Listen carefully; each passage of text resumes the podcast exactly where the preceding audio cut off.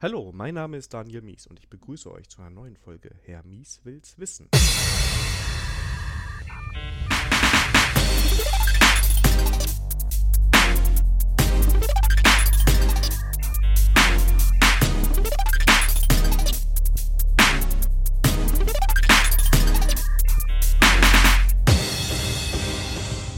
Heute zum zweiten Mal schon mit dem Bene.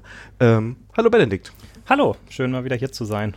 Ja, schön, dass du da bist. Ähm, du besuchst uns ja heute hier bei der Codecentrik und hast auch noch Zeit mitgebracht, ähm, ein bisschen zu deinem neuen Arbeitgeber und deinem neuen, dem neuen Tool, wo du jetzt daran mitarbeitest, ein bisschen zu berichten. Ähm, bevor wir damit loslegen, würde ich sagen, es gibt vielleicht ein oder zwei Hörer, die dich noch nicht kennen. Magst du dich vielleicht noch mal ganz kurz für die vorstellen? Ja, äh, ich glaube, da gibt es wahrscheinlich sogar noch ein paar mehr Hörer. also ich bin der Benedikt. Ähm, ich habe fünf Jahre lang hier bei der Cozentrik als Consultant gearbeitet und seit Anfang des Jahres habe ich einen neuen Arbeitgeber. Da arbeite ich nämlich bei Gradle Inc. Ähm, das ist die Firma, die das Gradle Build Tool macht, über das wir uns heute unterhalten wollen. Ähm, ich bin da als Senior Software Engineer angestellt und ähm, arbeite im Moment an einem Thema, mit dem wir jetzt vor kurzem sag ich mal, an die Öffentlichkeit gegangen sind, nämlich dem Build-Caching für ähm, Apache Maven Builds. Genau. Sehr cool. Also meine Vorbereitung heute war, dass du hier einen schönen Vortrag gehalten hast, wo du uns mal so, so einen Einstieg in Gradle gegeben hast. Und das hat sich sehr gut getroffen für dich, ne? Das war perfekt. ich muss nichts machen.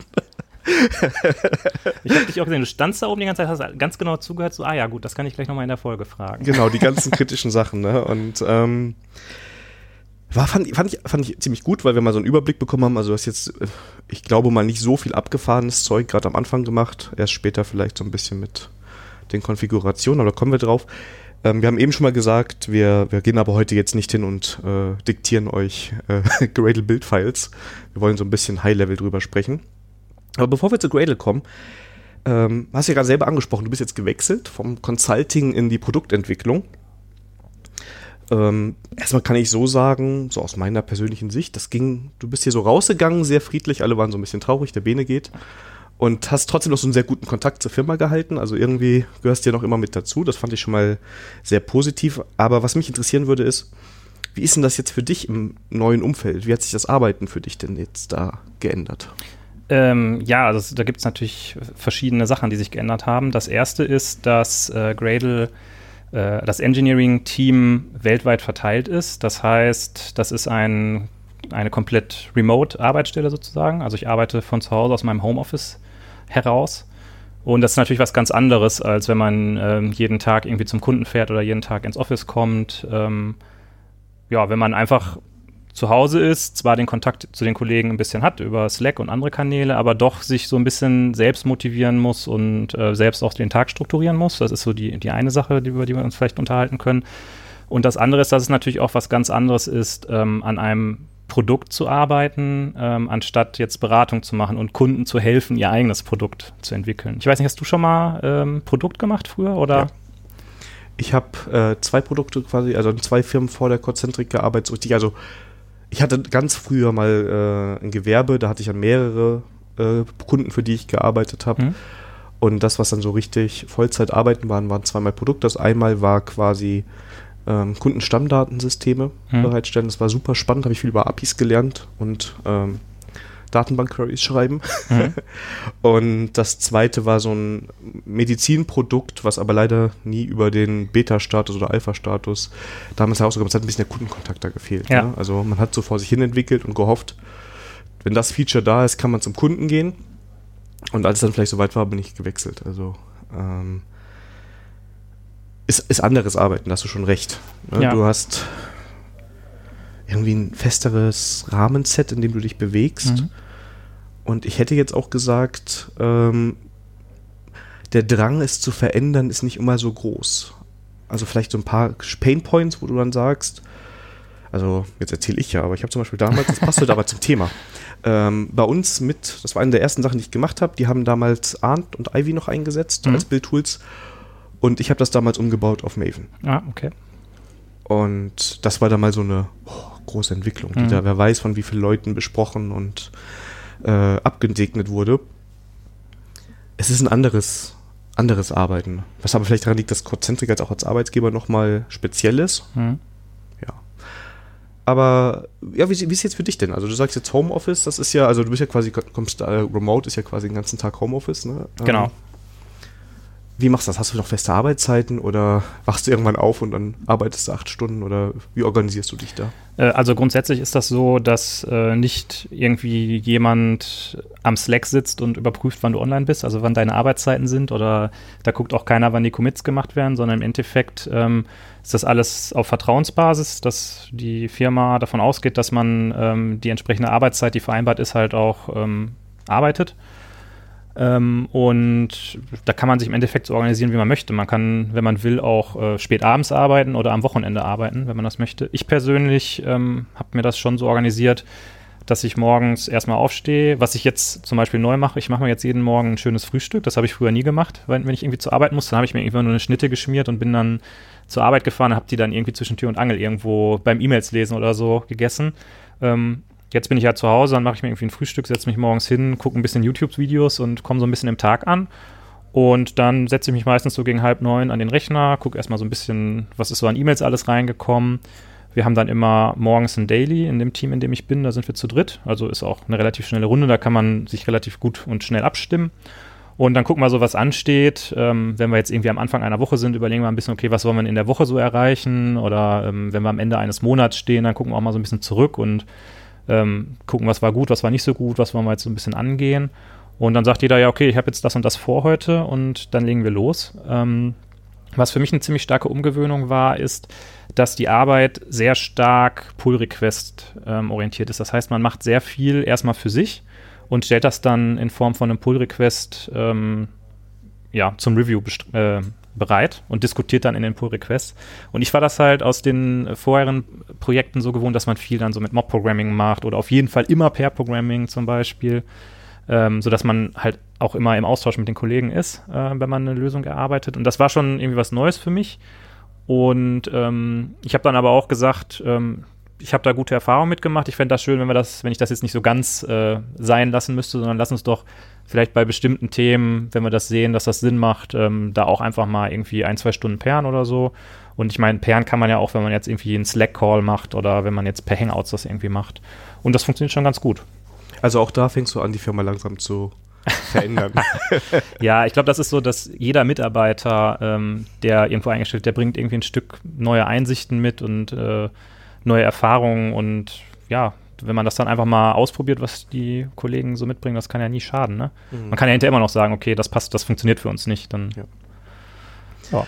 Die Erfahrung habe ich auch gemacht. Also bei mir im aktuellen Team, wir machen auch, wenn teilweise dasselbe Setup ist, immer noch mal so einen kleinen Kickoff. Mhm. Und da besprechen wir auch, wie arbeiten wir. Und jedes Mal lassen wir offen, ob wir Trunk-Based oder Branch-based arbeiten, im Mob, im Pair. Mhm. Also ich finde das spannend, dass man dann auch sagen kann, okay, komm, wir fangen jetzt mal hier an dieser Stelle Schraube, drehen wir jetzt mal ein bisschen. Mhm. Wenn es nicht passt, können wir es ja jederzeit ändern. Aber ich spreng jetzt das Thema, aber es ist mir gerade so spontan die Idee gekommen, Thema Mob und Pair-Programming. Ich weiß, du bist da jemand, der das sehr forciert. Ähm, ich kenne auch die andere Seite, nämlich die Kollegen, die sagen, ich kann nicht den ganzen Tag neben Kollegen sitzen. Ich will auch mal meine E-Mails öffnen können oder meinen Messenger. Mhm. Hast du das nicht? Mhm. Also wenn du arbeitest, bist du so fokussiert, da ist nichts, wo du mal sagst, jetzt würde ich gerne auch mal neben dem Arbeiten mal kurz woanders reintappen. Ähm, meinst du das, wenn ich in so einer Situation bin, wo nur Pair-Programming ist oder jetzt genau, speziell? Wenn, nee, wenn du jetzt im Pair-Programming, ich meine so. Pair-Programming gerade, also ich bin gerade ganz weit weggegangen. Ja, also klar, früher in den, äh, in den Projekten, wo, wo ich halt vor Ort mit einem Team war, ähm, da habe ich schon versucht, Pair-Programming vor allen Dingen zu forcieren und halt auch das Mob-Programming, ähm, ich weiß nicht, hast du glaube ich auch schon mal eine Folge zu gemacht, oder? Mob-Programming glaube ich nicht. Das wäre doch mal was. Da, du, da, kannst du dich selber interviewen, weil du ja die Erfahrung hast. Oh Gott, nee, bloß nicht. Eigentlich mache ich ja keine Themen, wo ich Ahnung von habe, deshalb. Ah, okay. ähm, nee, aber äh, das war mir schon immer wichtig irgendwie und da muss man auch sagen, da ist so ein Arbeitstag ist dann schon eine andere Hausnummer, als wenn man die ganze Zeit nur für sich sitzt, weil das ist halt echt intensiv, wenn man mit jemandem sitzt, weil man auch immer wieder ähm, also wenn man richtig pairt, dann tauscht man sich ja die ganze Zeit aus. Also man versucht den anderen die ganze Zeit mitzunehmen, sagt die ganze Zeit, worüber man nachdenkt und so. Ähm, klar, da ist dann auch, dass man manchmal sagt, okay, äh, ich brauche jetzt echt mal hier irgendwie zehn Minuten Pause oder so. Oder nach Mittagessen, ich muss jetzt erstmal einen Kaffee trinken und hier ein bisschen mich sortieren. Ähm, aber ähm, ich habe das immer, also ich habe den Benefit immer als größer eingeschätzt als die, äh, die Anstrengung, die dadurch entsteht irgendwie. Ja, also das kann ich voll unterschreiben. Also ich merke es auch, also ich denke gerade auch an so ein paar konkrete Sessions, gerade im Mob zurück, wo dann das ganze Team irgendwann gesagt hat, wenn wir mal so einmal die Runde gegangen sind, spätestens, mhm. komm, jetzt müssen wir mal einen Kaffee trinken zusammen und frische Luft atmen. Mhm. Ne? Also es ist einfach sehr, sehr intensiv. Ne? Und zu diesem Thema fokussieren, da muss ich sagen, dass es ähm, jetzt im Homeoffice viel, viel schwieriger ist äh, für mich jetzt mich zu fokussieren. Klar, also ich bin generell jemand, wenn ich mich einmal in so ein Thema festgebissen habe, dann vergesse ich rein und, äh, Raum und Zeit und dann kann ich auch mehrere Stunden durchprogrammieren, ohne irgendwie zu essen, zu trinken oder irgendwas zu machen. Ähm, aber in diesen Fokus reinzukommen, ist teilweise schon ein bisschen schwierig, weil äh, dadurch, dass wir so verteilt arbeiten mit dem Pull-Request, ist halt so, dass ich häufig mehrere Bälle gleichzeitig in der Hand habe, weil ich kann jetzt nicht ein PR machen und dann mich hinsetzen und warten, bis der gereviewt ist, bis ich da weitermachen kann, sondern man arbeitet dann häufig ähm, an drei Sachen irgendwie so ein bisschen parallel. Also machst du am Vormittag machst du das eine, dann machst du den PR dafür, dann dauert es erstmal, bis natürlich die Kollegen sich auch die Zeit nehmen, ähm, weil die lassen jetzt auch nicht alles ähm, ähm stehen und liegen und machen irgendwie ein PR-Review. Äh, das heißt, dann fange ich irgendwie was anderes an. Aber manchmal sind dann auch so Sachen, wo es irgendwie, wo du nicht so richtig reinkommst. Ich glaube, das hat man im Büro auch, dass ja. man einfach manchmal so Situationen hat, wo man nicht rei richtig reinkommt. Aber wenn du dann dieses in Anführungszeichen erzwungene Pairen hast, dann hast du halt den anderen, der dich damit reindrückt. Ähm, aber wenn du alleine im Homeoffice bist, dann fällt dir das viel stärker auf irgendwie. Das ist vielleicht im Büro würde es dir gar nicht so sehr auffallen, weil da würdest du dann hier mit dem irgendwie mal quatschen oder so und ja, also das ist was, was mir schon aufgefallen ist. Ja, in diesen Flow reinkommen, ja. das meinst du, ne? Ähm, ich schaffe das recht gut. Ich habe so eine Playlist bei inzwischen iTunes, die ich habe. Wenn ich die höre, dann komme ich sehr schnell. Also die hilft mir dabei, quasi mich auf ein Thema zu konzentrieren. Ne? Dann höre ich nichts anderes, dann höre ich die Musik. Mhm. Das ist jetzt auch nur elektronische Musik, mhm. die ich privat gar nicht so viele höre, aber mhm. wenn da kein Text und nichts dabei ist, finde ich das angenehmer zum Hören. Mhm. Und wenn ich die so laufen habe, da sind so ein paar Tracks dabei, wenn die drin sind, dann dann kann ich mich voll auf den Code produzieren, konzentrieren, dann geht es mir wie dir, dann vergesse ich Essen, Trinken, alles. Mhm. Irgendwann wachst du nachmittags quasi auf und denkst, oh Gott, ich hätte längst was essen und müssen. Ja. Und das Glas Wasser steht quasi vor dir griffbereit, aber du hast es nicht angefasst. Vielleicht ist das auch so, nicht generell ein spannendes Thema, wie man da so in diesen Flow kommt und wie man da produktiv wird. Mhm. Ähm, ja, Musik ist interessant. Also bei mir geht es auch so, ich kann nur elektronische Musik hören, also nichts mit Gesang oder so. Sobald irgendwo im Hintergrund Musik läuft, wo Gesang ist oder Rockmusik oder sonst irgendwas oder Musik, die ich gerne mag, kriege ich nichts mehr zustande einfach, weil ich, ich weiß nicht, ich, ich kriege dann den Fokus nicht mehr hin. Dann habe ich immer mit einem Ohr höre ich die Musik und ja. Also was da die Ausnahme bei mir nur ist, ist, wenn ich das Lied die, oder das Album sehr, sehr gut kenne. Mhm. Das heißt, das ist also für mich quasi nichts Besonderes ist, mir da reinzuhören. Mhm. Dann geht das auch manchmal, aber wie gesagt, ich habe da so eine äh, Playlist, die habe ich mal auf einer Schulung, hat die, wurde die ähm, immer abgespielt, wenn Codeübungen waren. Ah, okay. Und dann habe ich die mir bei Spotify damals noch abonniert und ja. jetzt habe ich sie zu iTunes rüber transferiert mit so einem kleinen Tool und. Ach, bist du jetzt bei Apple Music? Ja, ich bin einfach mal gewechselt, weil die Integration finde ich irgendwie bei, ich bin ja so ein Apple-Nutzer, ja. so Ticken besser. Ja. Und das habe ich gedacht, ähm, ich probiere das mal aus. Ist ja kostentechnisch dasselbe und ja. Ähm, ja. Und von der, von der, von der, vom Katalog her ist das also ich bin ja, ich bin kein großer Musikexperte oder mhm. so, ne? Also ich finde da immer was, was ich hören kann. Ja.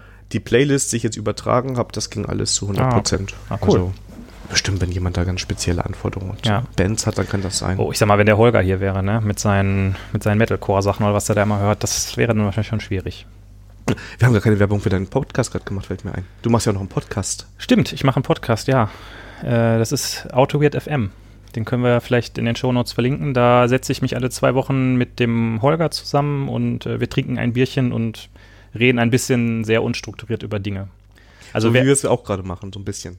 Ja, äh, ich, ich färb vielleicht ab. Ähm, aber also wir haben, ähm, was ich bei deinem Podcast immer gut finde, ist, dass du so ein bisschen dann doch die Ordnung und die, den roten Faden reinbringst. Der fehlt bei uns dann vielleicht manchmal ein bisschen. Also das ist mehr so ein bisschen, ja, einfach mal unstrukturiert über Sachen reden. Das, das ist witzig, weil als ich angefangen habe, also für die ganz alten Hörer, da waren die Folgen noch viel, viel strukturierter. Mhm. Da hatte ich teilweise Fragen vorbereitet. Mhm.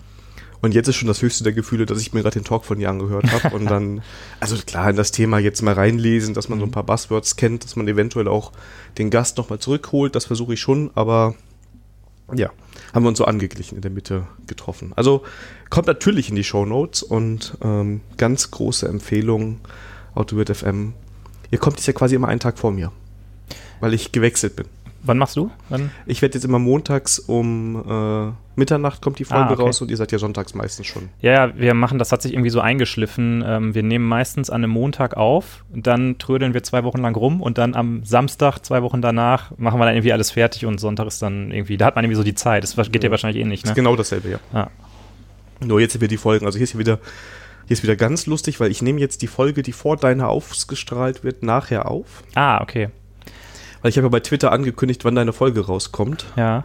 Und dann hat jetzt ein Termin sich verschoben, deshalb ist jetzt wieder alles. Normalerweise ist ja chronologisch, aber. Ah ja, okay. Huiuiui, wie sind wir eigentlich jetzt hier wieder angekommen? Aber ja. ich ich setze ja Chaptermarks für alle. Äh, ähm, ja, wir haben so ein bisschen über das Arbeiten gesprochen, über Produktarbeit, wir haben ein bisschen über Fokus bekommen. Aber fühlt sich wohl jetzt bei, bei Gradle. Ja, ähm, ich muss sagen, die ersten, die ersten Wochen waren schon sehr ähm, intensiv für mich. Ähm, man muss noch dazu sagen, ich hatte äh, die zwei Monate davor, also äh, November und Dezember im letzten Jahr, so ein kleines Sabbatical gemacht und habe eine Weltreise gemacht mit meiner Frau. Ähm, bin einmal um die Welt gereist und war lange Zeit in Neuseeland mit dem Auto unterwegs und so und war so komplett abgemeldet irgendwie. Und ähm, weil ich halt den Arbeitgeber gewechselt habe, habe ich dann im Endeffekt kam ich am 31.12. um 13 Uhr aus Las Vegas wieder an und habe ab dem 2. dann gearbeitet Schön. und äh, war halt total gejetlaggt und musste da erstmal mit zurechtkommen. Und ähm, dann haben wir, äh, was ich gut fand, äh, in der zweiten Januarwoche direkt ein Teammeeting gemacht mit den zwei Kollegen, äh, mit denen ich an diesem Thema jetzt dran bin, ähm, um das auch irgendwie auf den Weg zu bringen und um mich da so ein bisschen abzuholen. Das war, hat mir super geholfen, die halt ein bisschen besser kennenzulernen und so. Ähm, war aber natürlich gleichzeitig auch sehr intensiv, weil ich war immer noch so ein bisschen gejetlaggt und ähm, stand jetzt auf einmal da im Team mit Leuten, die ich noch nicht so gut kannte. Ähm, und ich bin halt auch so von meinem Naturell, ich will immer so direkt zeigen, was ich alles kann, ja. Und ich wollte dann da so mega gut abliefern. Ähm, und das ist natürlich ganz normal, ähm, wenn du irgendwie mit einem neuen Thema anfängst, dann kannst du es erstmal nicht so gut wie die Leute, die das schon irgendwie drei Jahre lang machen. Und da habe ich mir unheimlich viel Druck gemacht irgendwie. Und ähm, ich meine, die, die Kollegen haben natürlich auch gesagt, äh, cool bleiben, ja. Erstmal ankommen, äh, ins Thema reinkommen und äh, kleine Brötchen backen. Aber ja, ähm, da habe ich ein bisschen für gebraucht, um da irgendwie anzukommen. Jetzt mittlerweile bin ich ja zweieinhalb Monate dabei. Und ich habe das Gefühl, dass wir ziemlich gut funktionieren im Team, dass wir gut abliefern. Wir bekommen gutes Feedback von den Kollegen äh, und von den Kunden. Und insofern macht das super viel Spaß, da ähm, das Produkt nach vorne zu bringen. Ähm, du hast eben schon mal erwähnt, dein Team, ihr seid zu dritt. Ja.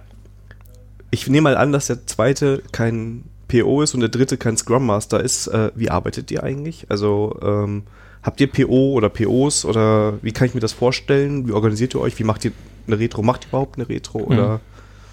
Ähm, wir sind äh, erstmal zu dritt, äh, drei Engineers quasi, und wir sind verantwortlich für das ähm, Caching in Maven. Also jetzt ist so ein bisschen so ein Vorgriff, aber ähm, wir haben halt ein bestimmtes technisches Thema, ähm, das wir im, im Maven-Build-Tool implementieren, ähm, machen da sozusagen so eine Art Client-Implementierung und es gibt auf der Gegenseite Leute, die einen Server bauen.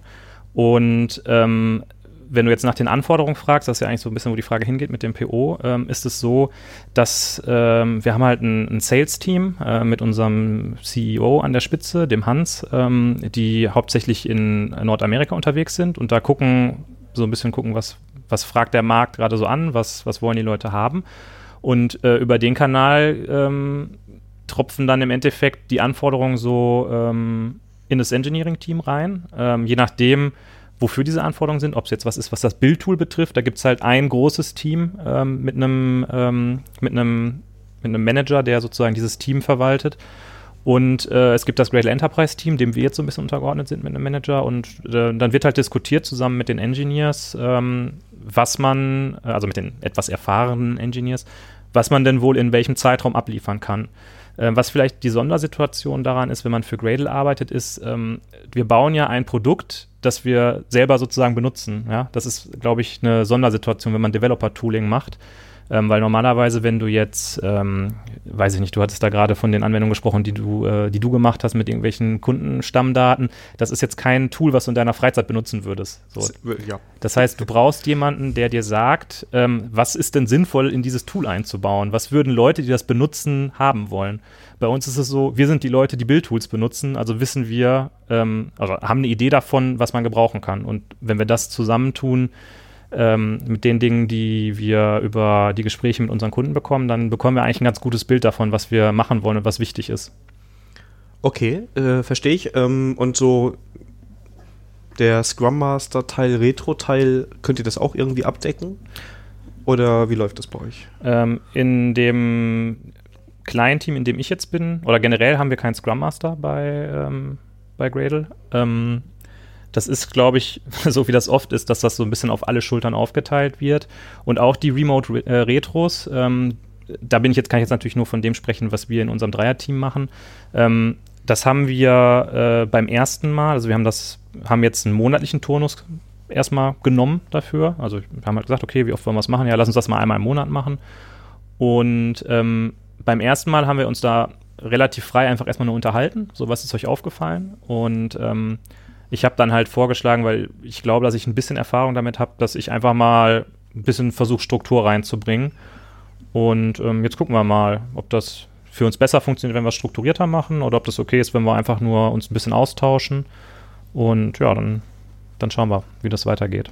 Spannend, aber also, ich meine, ja sorry, ähm, die Herausforderung bei einer äh, Remote-Retro ist natürlich irgendwie, du hast nicht so dieses vorne stehen, Zettel aufhängen und so, sondern du, weiß nicht, machst irgendwie einen Google-Doc oder so und schreibst da deine Punkte rein. Das ist, fühlt sich irgendwie anders an, als wenn du in einer Runde sitzt, wenn du von deinem Rechner auch erstmal weggehst. Das ist ja schon mal ausgeschlossen, wenn du eine Remote-Retro machst, hast du immer den Rechner offen. Und ich glaube, da brauchst du dann mehr Disziplin, als wenn du wirklich sagst, okay, wir gehen jetzt von unseren Arbeitsplätzen weg, wir gehen jetzt in den Besprechungsraum XY, jeder kriegt ein paar Zettel in die Hand und ein paar Stifte und dann schreibt ihr eure Punkte auf. Dann seid ihr wirklich in dieser Retro und konzentriert euch auf die Retro. Ähm, das ist was, glaube ich, wo man, wo man schon, wenn man das verteilt macht, ähm, gucken muss, wie man das hinkriegt, dass man da auch so dieses, äh, diesen Modus irgendwie bekommt. Ich glaube auch, dass so, so Parts wie das Aktivieren am Anfang, ne? Also normalerweise mhm. ist ja am Anfang immer, ähm, jetzt spricht wieder der nicht Scrum Master Experte, aber meine Wahrnehmung war immer, am Anfang lassen sich viele Scrum Master was einfallen, damit mhm. jeder im Team mal was sagt. Mhm meistens auch mit einer positiven Grundstimmung verbunden, ne, mhm. damit du jetzt nicht nach den ersten zehn Minuten schon denkst, das wird die schlimmste Retro meines Lebens. ja. Ähm, und ich glaube, sowas geht zum einen verloren, wenn du das remote machst, weil du dich dann eher darauf konzentrierst, bös gesagt, ja, hier ist eine Liste und da schreiben wir alle unsere Punkte rein. Mhm. Ne? Ähm, und was natürlich auch ein bisschen fehlt, auch wenn du eine Kamera hast, du kriegst nicht alles so mit. Ja. Ne? Also du hast, es ist, es ist eine andere Wahrnehmung, weil mhm. du hast da zwei Bildschirme parallel, wo du die anderen Leute vielleicht siehst und mhm die Feinheiten, die du jetzt sonst jetzt im Gespräch wahrnimmst, die sind, glaube ich, so ein bisschen dann weg. Hm. Aber spannendes Thema, weil ich meine, es muss ja auch gelöst werden und ähm, ich finde es jetzt mal gut, wie es angeht. Ne? Also man kann sich ja so in so einer Teamentwicklung da auch weiterentwickeln in der Richtung. Ja, ich fand es auch ähm, spannend für mich, weil ich meine, gut, ich komme natürlich in so eine neue Firma rein, bin erstmal so ein bisschen in meinem Beratermodus unterwegs und gucke mir alle Sachen an und will natürlich erstmal im ersten Moment alles verbessern und sagen, so und so muss man es aber machen. Ähm, habe ich jetzt nicht gemacht. Hast nicht sondern, gesagt, Maven mal einführen hier. sondern ähm, ich habe jetzt erstmal mir das zwei Monate lang angeguckt und erstmal nur so ein bisschen Eindrücke gesammelt ähm, und bin jetzt dabei, das so langsam für mich mal äh, auch zu bewerten und zu gucken, ähm, ja, wie finde ich das denn? Wie funktioniert das? Wie waren meine Erfahrungen in der Vergangenheit? Habe ich vielleicht eine Idee, wie es noch besser funktionieren könnte? Ähm, und ich meine, wir hatten das Ziel, äh, im Januar und Februar dieses Release zu bauen ähm, oder das Release zu machen. Und das Team hat es ja geschafft irgendwie, ne? Und ähm, also es muss nicht immer ein anscheinend ein Scrum-Prozess by the book sein. Äh, wobei ich immer noch sagen würde, mit Scrum anzufangen, äh, wenn man irgendwo Probleme sieht, ist jetzt nicht so der schlechteste Default. Ja, sehe ich auch so. Sehr schön. Dann haben wir fast 25 Minuten hinter uns und sind noch nicht beim Thema angekommen. Ich sag mal so, die, die, erste uns. Folge war jetzt schon zu Ende, ne? Bei dir. Die ersten waren noch immer so 30 Minuten, war deine Zielzeit. 45 auch, war eigentlich. Okay. Das war also, ich hatte auch schon mal knapp unter 30 Minuten, wenn man aufhört zu quatschen, irgendwann, dann äh, muss man das dem Hörer ja nicht antun. Ja, wenn das Gespräch so in Stocken kommt. Ne? Aber ich habe immer viel zu erzählen. ähm, ja, Ich überlege gerade, ob wir noch irgendwas aus dem Vorstellungsbereich jetzt nicht abgedeckt haben, aber ich glaube, da sind wir schon mal so durchaus schon ganz mhm. viele Themen ähm, angekratzt. Ansonsten können wir auch einen Call to Action an deine Hörer richten.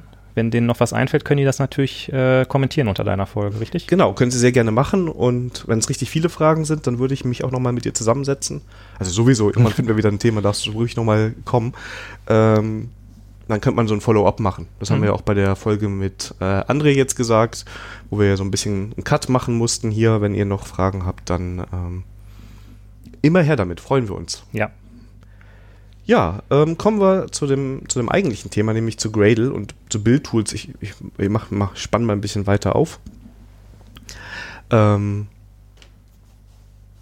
da ist ja schon einiges an Tooling passiert in den letzten Jahren. Du hast das auch in deinem Talk nochmal so ein bisschen gezeigt. Ich glaube, es ging irgendwann los mit Makefiles, ne? Äh, das war so der, der erste Punkt, den, ähm, den, ich in, den ich so in der Präsentation drin hatte. Also ich habe versucht, so ein bisschen herzuleiten, wo kommen eigentlich Gradle und andere äh, Build-Tools her. Äh, ist jetzt natürlich in dem, in dem Talk nur auf die JVM hauptsächlich fokussiert gewesen. Und das erste, was mir jetzt eingefallen ist an Build-Tooling, war halt Make. Ich weiß nicht, ob du noch irgendwas kennst. Make ist von 1977, habe ich rausgefunden. Also ich, kenn, ich kann mir vorstellen, dass es bestimmt schon irgendein Tool vorher gab, mhm. aber ich meine, Make ist ja auch nicht tot. Also ist ja mhm. eigentlich schon. Nee, nee, nur, auf gar keinen Fall.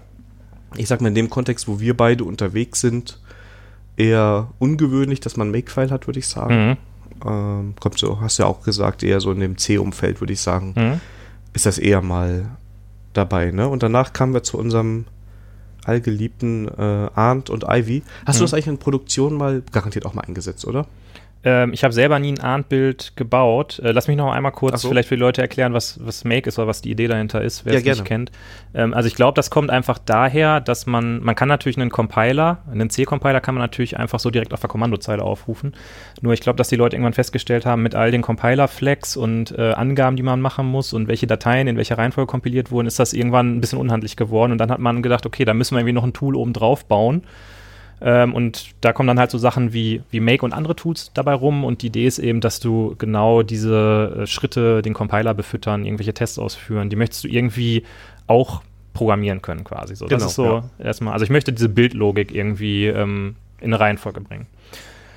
Genau, ähm, ja. Und Make ist, sagen wir mal, der Basis, also das kann man ja auch beliebig erweitern. Ich will gar nicht wissen, was es da. Ich weiß, als ich damals Make gemacht habe, wir hatten auch irgendwas für Dependencies. Ich bin mir aber nicht mehr sicher ob das ähm, ein Tool war, was auf Make aufgebaut hat, mhm. also wo man dann irgendwie Make erweitert hat und dann konnte man irgendwie, dass das gut zusammengespielt hat, oder ob das wirklich irgendwelche Bash-Skripte waren, mhm. die vom Make-File gestartet wurden, um Dependencies da zu haben. Es gibt ja dann auch noch CMake obendrauf. Ja. Das ist, wenn ich das richtig verstanden habe, generiert das unten drunter Make-Skripte, aber da wird es bei mir ganz dünn, also da äh, kenne ich mich gar nicht mehr aus. Ähm, was ich aber ein bisschen kenne, weil du gerade danach gefragt hast, ähm, ist Apache And. Also wenn man äh, dann zur ähm, JVM hingeht und sich da anguckt, welche Build-Tools gibt es denn da, äh, dann war halt so das erste dominante Build-Tool ähm, Arndt.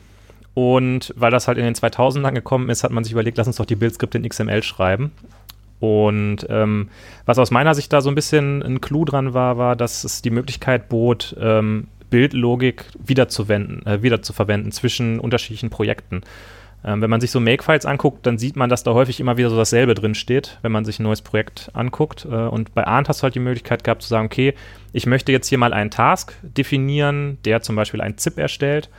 Und ähm, dann kannst du eine Java-Klasse implementieren und kannst diese Logik des Erzeugens eines ZIPs kannst du wiederverwendbar machen. Und äh, es gibt auch ein, die Möglichkeit, da mit Ivy Dependency Management zu machen. Da kenne ich mich aber ehrlich gesagt auch nicht so gut mit aus. Ich weiß nicht, ob du das schon mal dir angeguckt hast. Habe ich, das war das, was ich damals mit umgestellt hatte. Ich ja. bin mir, ich glaube auch, dass XML-basiert war, uiuiui, dünnes Eis. Ist auch jetzt echt ein paar Jahre her, ne? Und man wird ja auch nicht jünger. Ähm, wo du aber auch im Endeffekt Koordinaten angegeben mhm. hast. Ich bin mir auch ziemlich sicher mit Version. Mhm. Und der hat die dann an einen definierten Ort gepackt, ja, weil ich meine, Arndt läuft auch ohne Ivy. Mhm. Und dann hat man halt das Klassische, ich habe hier in dem Ordner alle, ja, alle Jars drin und dann, ach, in dem einen Jar habe ich noch was geändert, aber dafür läuft das jetzt besser. ähm, genau, die konntest du gut miteinander verheiraten und dann hast du wenigstens mal dieses ganze Dependency runterladen ja. erledigt. Genau, aber was dadurch äh, oder was daran manchmal eine Herausforderung war, ist, dass diese Skripte ähm, ja, komplex werden irgendwann, ja, weil man anfangen ja. kann, sich da äh, beliebige Sachen äh, hinzuskripten. Also man hat im Endeffekt in Arndt ja schon so die Möglichkeit, auch so if und wenn und Schleifen kann man halt in XML programmieren. Und das kann dann mitunter irgendwie unübersichtlich werden. Und was man auch äh, festgestellt hat, ist, dass es immer wieder dieselben Task-Definitionen gibt. Also man hat immer wieder so ein Clean-Target, wo der, der Bildordner gelöscht wird. Man hat immer wieder ein Compile-Target, immer wieder ein Test-Target.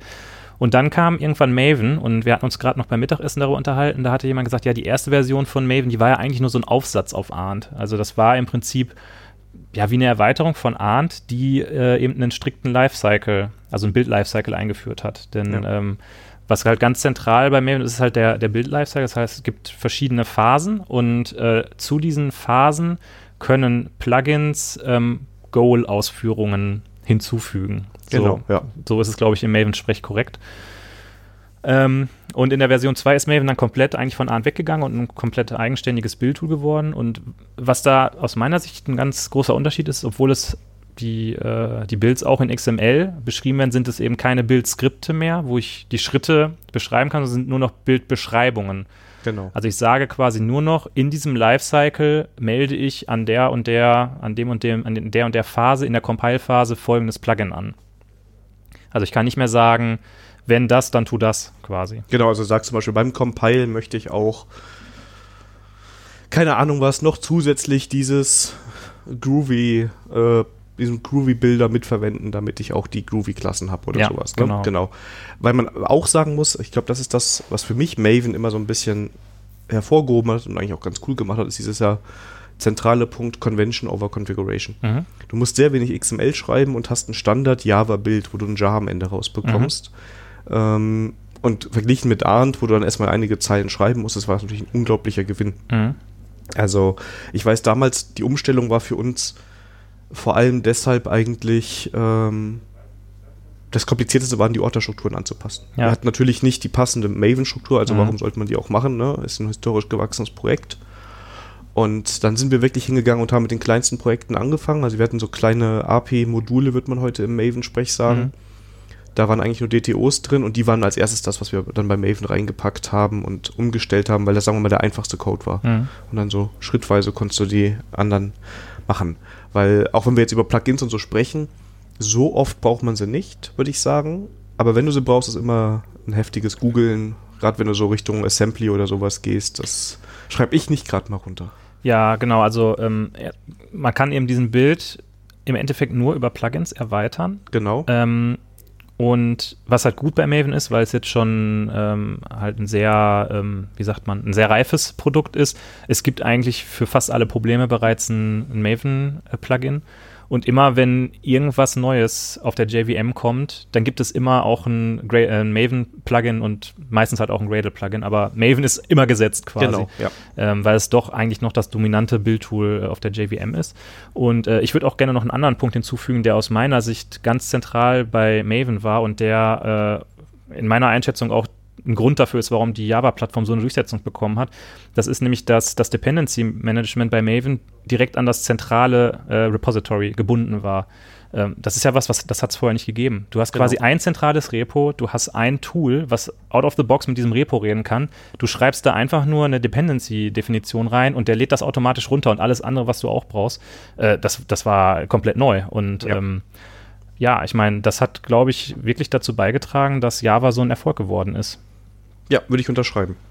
Also ich, ich kann nur aus Entwicklersicht sagen, bei mir war das halt echt die Phase, ich kam von der Uni, da war nur Arndt gesetzt, mhm. noch nicht mal Ivy unbedingt, ne? also schön README, wo dann drin stand, wo du was reinladen musstest, in welchen Ordner, welches mhm. Jar. Und ich fand Maven unglaubliche Befreiung stattdessen. Ich glaube, deshalb habe ich auch immer noch so eine Grundsympathie mhm. gegen Maven, weil es einfach so viel einfacher alles geworden ist und so schön straightforward. Ähm, ja, ist eigentlich alles konfiguriert, muss gar nicht viel machen und ähm, es ist so Stack Overflow complete, würde ich sagen. ja, genau. Ja, genau. Es hat halt, ähm, es hat eine sehr bestimmte ähm, Weltsicht auf, auf Bildprozesse und wenn man ähm, dem folgt, dann ähm, ist es, steht es einem nicht im Weg, sondern es äh, ist eigentlich alles egal in welches Maven-Projekt du reinguckst, du wirst dich da immer relativ schnell zurechtfinden, weil du eben aus diesem äh, Korsett nicht so gut ausbrechen kannst bei Maven. Was halt auf der einen Seite eine Stärke ist, auf der anderen Seite kann es halt auch ähm, hinderlich sein. Und dann kam trotzdem was Neues, nämlich Gradle. Richtig. Äh, das ist eigentlich jetzt auch schon relativ lange mit dabei, nämlich seit 2007. Da war die erste, war die erste Gradle-Version. Boah, echt so alt schon? Ja. Nicht schlecht. Ja, ich habe das selber äh, auch für, die, für den Vortrag alles nochmal bei Wikipedia verifiziert, aber tatsächlich, 2007 war die erste Gradle-Version oder die erste Ankündigung. Und ähm, das versucht aus meiner Sicht, oder ich, ich sag mal so, was, was, was für mich die wichtigen Punkte sind, ähm, äh, es versucht wieder ein bisschen zurückzugehen zu den Bildskripten, aber gleichzeitig das Deklarative dabei nicht zu verlieren. Also ähm, wenn man in Gradle ein Bild schreibt, dann hat man da eine äh, DSL, in der der Bild geschrieben wird. Ähm, da gab es früher in der Anfangszeit ganz lange nur Groovy. Ähm, können wir gleich noch zu kommen, was da so ein bisschen das Problem mit ist. Und jetzt seit der Version 5 äh, gibt es auch die Kotlin DSL, also eine typsichere Programmiersprache, die natürlich ähm, weil es von JetBrains ist, vor allen Dingen in IntelliJ ausgesprochen gut funktioniert. Ähm, und man kann zwar auf der einen Seite ähm, Skriptcode schreiben, also einfach irgendwelche, irgendwelchen Kotlin-Code schreiben, der Sachen hin und her kopiert oder Dinge tut. Ähm, normalerweise geht man aber auch den Weg, dass man eher mit Plugins arbeitet, die ähm, dann doch wieder so einen eher deklarativen, ähm, so einen deklarativen Weg bieten, den Bild zu beschreiben. Ähm, zu der Skriptart, was glaube ich der Unterschied ist, wenn ich es mit Arndt mal vergleiche. Ich habe trotzdem sehr viele Defaults schon drin. Also ich muss jetzt nicht sagen, mein Code liegt in diesem Ordner und ähm, äh, so wird Java kompiliert, sondern mhm. wenn ich das richtig gesehen habe und ich kenne mich da halt echt nicht so gut aus, definiere ich vorher quasi, ich weiß nicht, ob es Plugins heißt, aber im oberen Bereich mhm. sagt es, ist eine Java-Applikation mhm. sinngemäß. Und dann weiß der eigentlich schon, okay, unter Source Main Java liegt mein Java-Code und mhm ich glaube, man kann das alles anpassen, aber erstmal kriegst du mit sehr wenig Bildfile dasselbe hin, was du auch mit einer normalen POM hinkriegst. Genau, also ähm, wenn du, du kannst äh, einen Ordner machen, legst da einfach ein leeres äh, Gradle-Bildfile rein, also ein Bild.gradle oder ein Bild.gradle KTS für die ähm, Kotlin äh, DSL, ähm, wo nichts drinsteht, dann ist dieses, dieser Ordner erstmal ein Gradle-Bild, ähm, der aber eigentlich nichts kann. Der kann der hat nur so ein paar Hilfstasks und macht ansonsten nichts. Das, was du gerade sagtest, ist, ja, ähm, es gibt ein, ein Java-Plugin, es gibt auch ein Kotlin-Plugin, es gibt auch ein Groovy-Plugin. Und wenn du dieses Plugin applyst, dann werden bestimmte ähm, Konventionen, die man so kennt, äh, eben im Projekt konfiguriert. Das heißt, der Java Source Code liegt unter Source Main Java, der Java Test Code unter Source Test Java.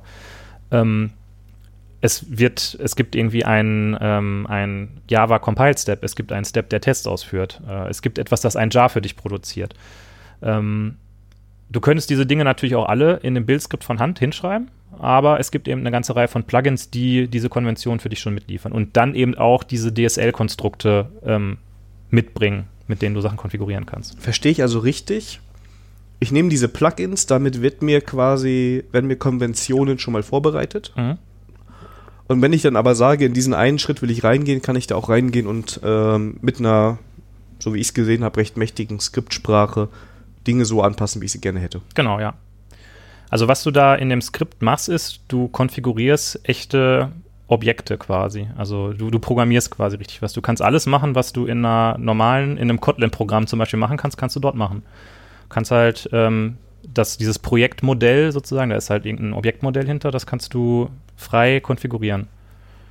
Du kannst damit das so umbiegen, wie du es haben musst. Oder du sagst halt, okay, ähm, das wird schon okay so sein, wie ein Java-Projekt kompiliert ist oder wie, wie ein Java-Projekt Projekt strukturiert ist in Gradle, dann musst du eigentlich nichts machen. Dann musst du nur einen Plugins-Block machen, Java reinschreiben und dadurch bekommst du direkt so Sachen wie, ich kann jetzt Dependencies definieren mit einer ähm, bestimmten, mit einer bestimmten Notation dann sagst du noch, aus welchem Repository die geladen werden sollen und dann funktioniert das eigentlich so wie bei Maven.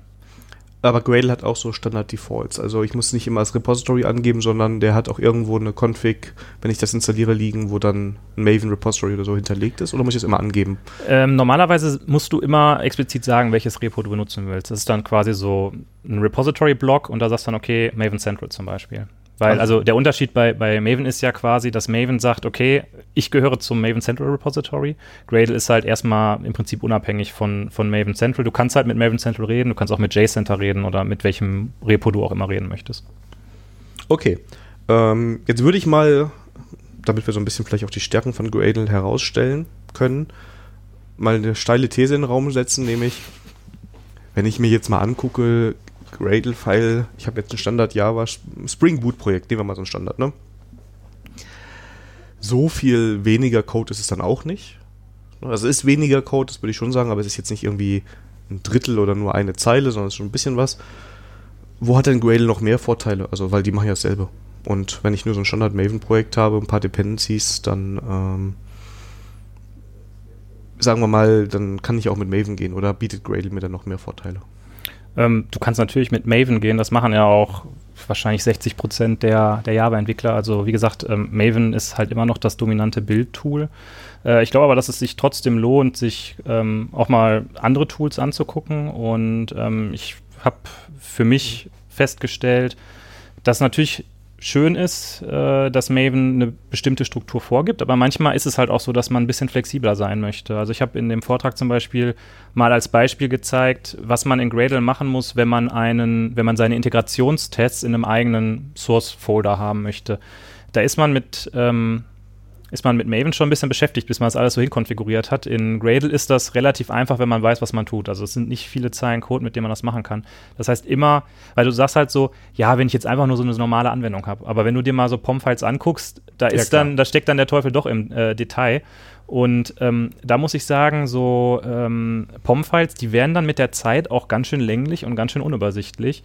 Ähm, und was bei Gradle ganz cool ist, ist, äh, du kannst halt dieselben, ähm, dieselben Praktiken anwenden, die du auch auf deinen normalen Code anwendest, weil wenn du jetzt was programmierst, dann schreibst du auch nicht deinen gesamten Code in eine Java-Klasse, sondern du teilst die Dinge auf, du unterteilst sie in, in ähm, weiß ich nicht, andere Klassen und ähm, das ist eben eine, eine, Geschichte, die du mit Gradle sehr einfach machen kannst. Das heißt, du sagst einfach, ich habe jetzt hier diesen, diesen Teil, diese Teilkonfiguration, die meinetwegen den Integrationstest-Task hinzufügt.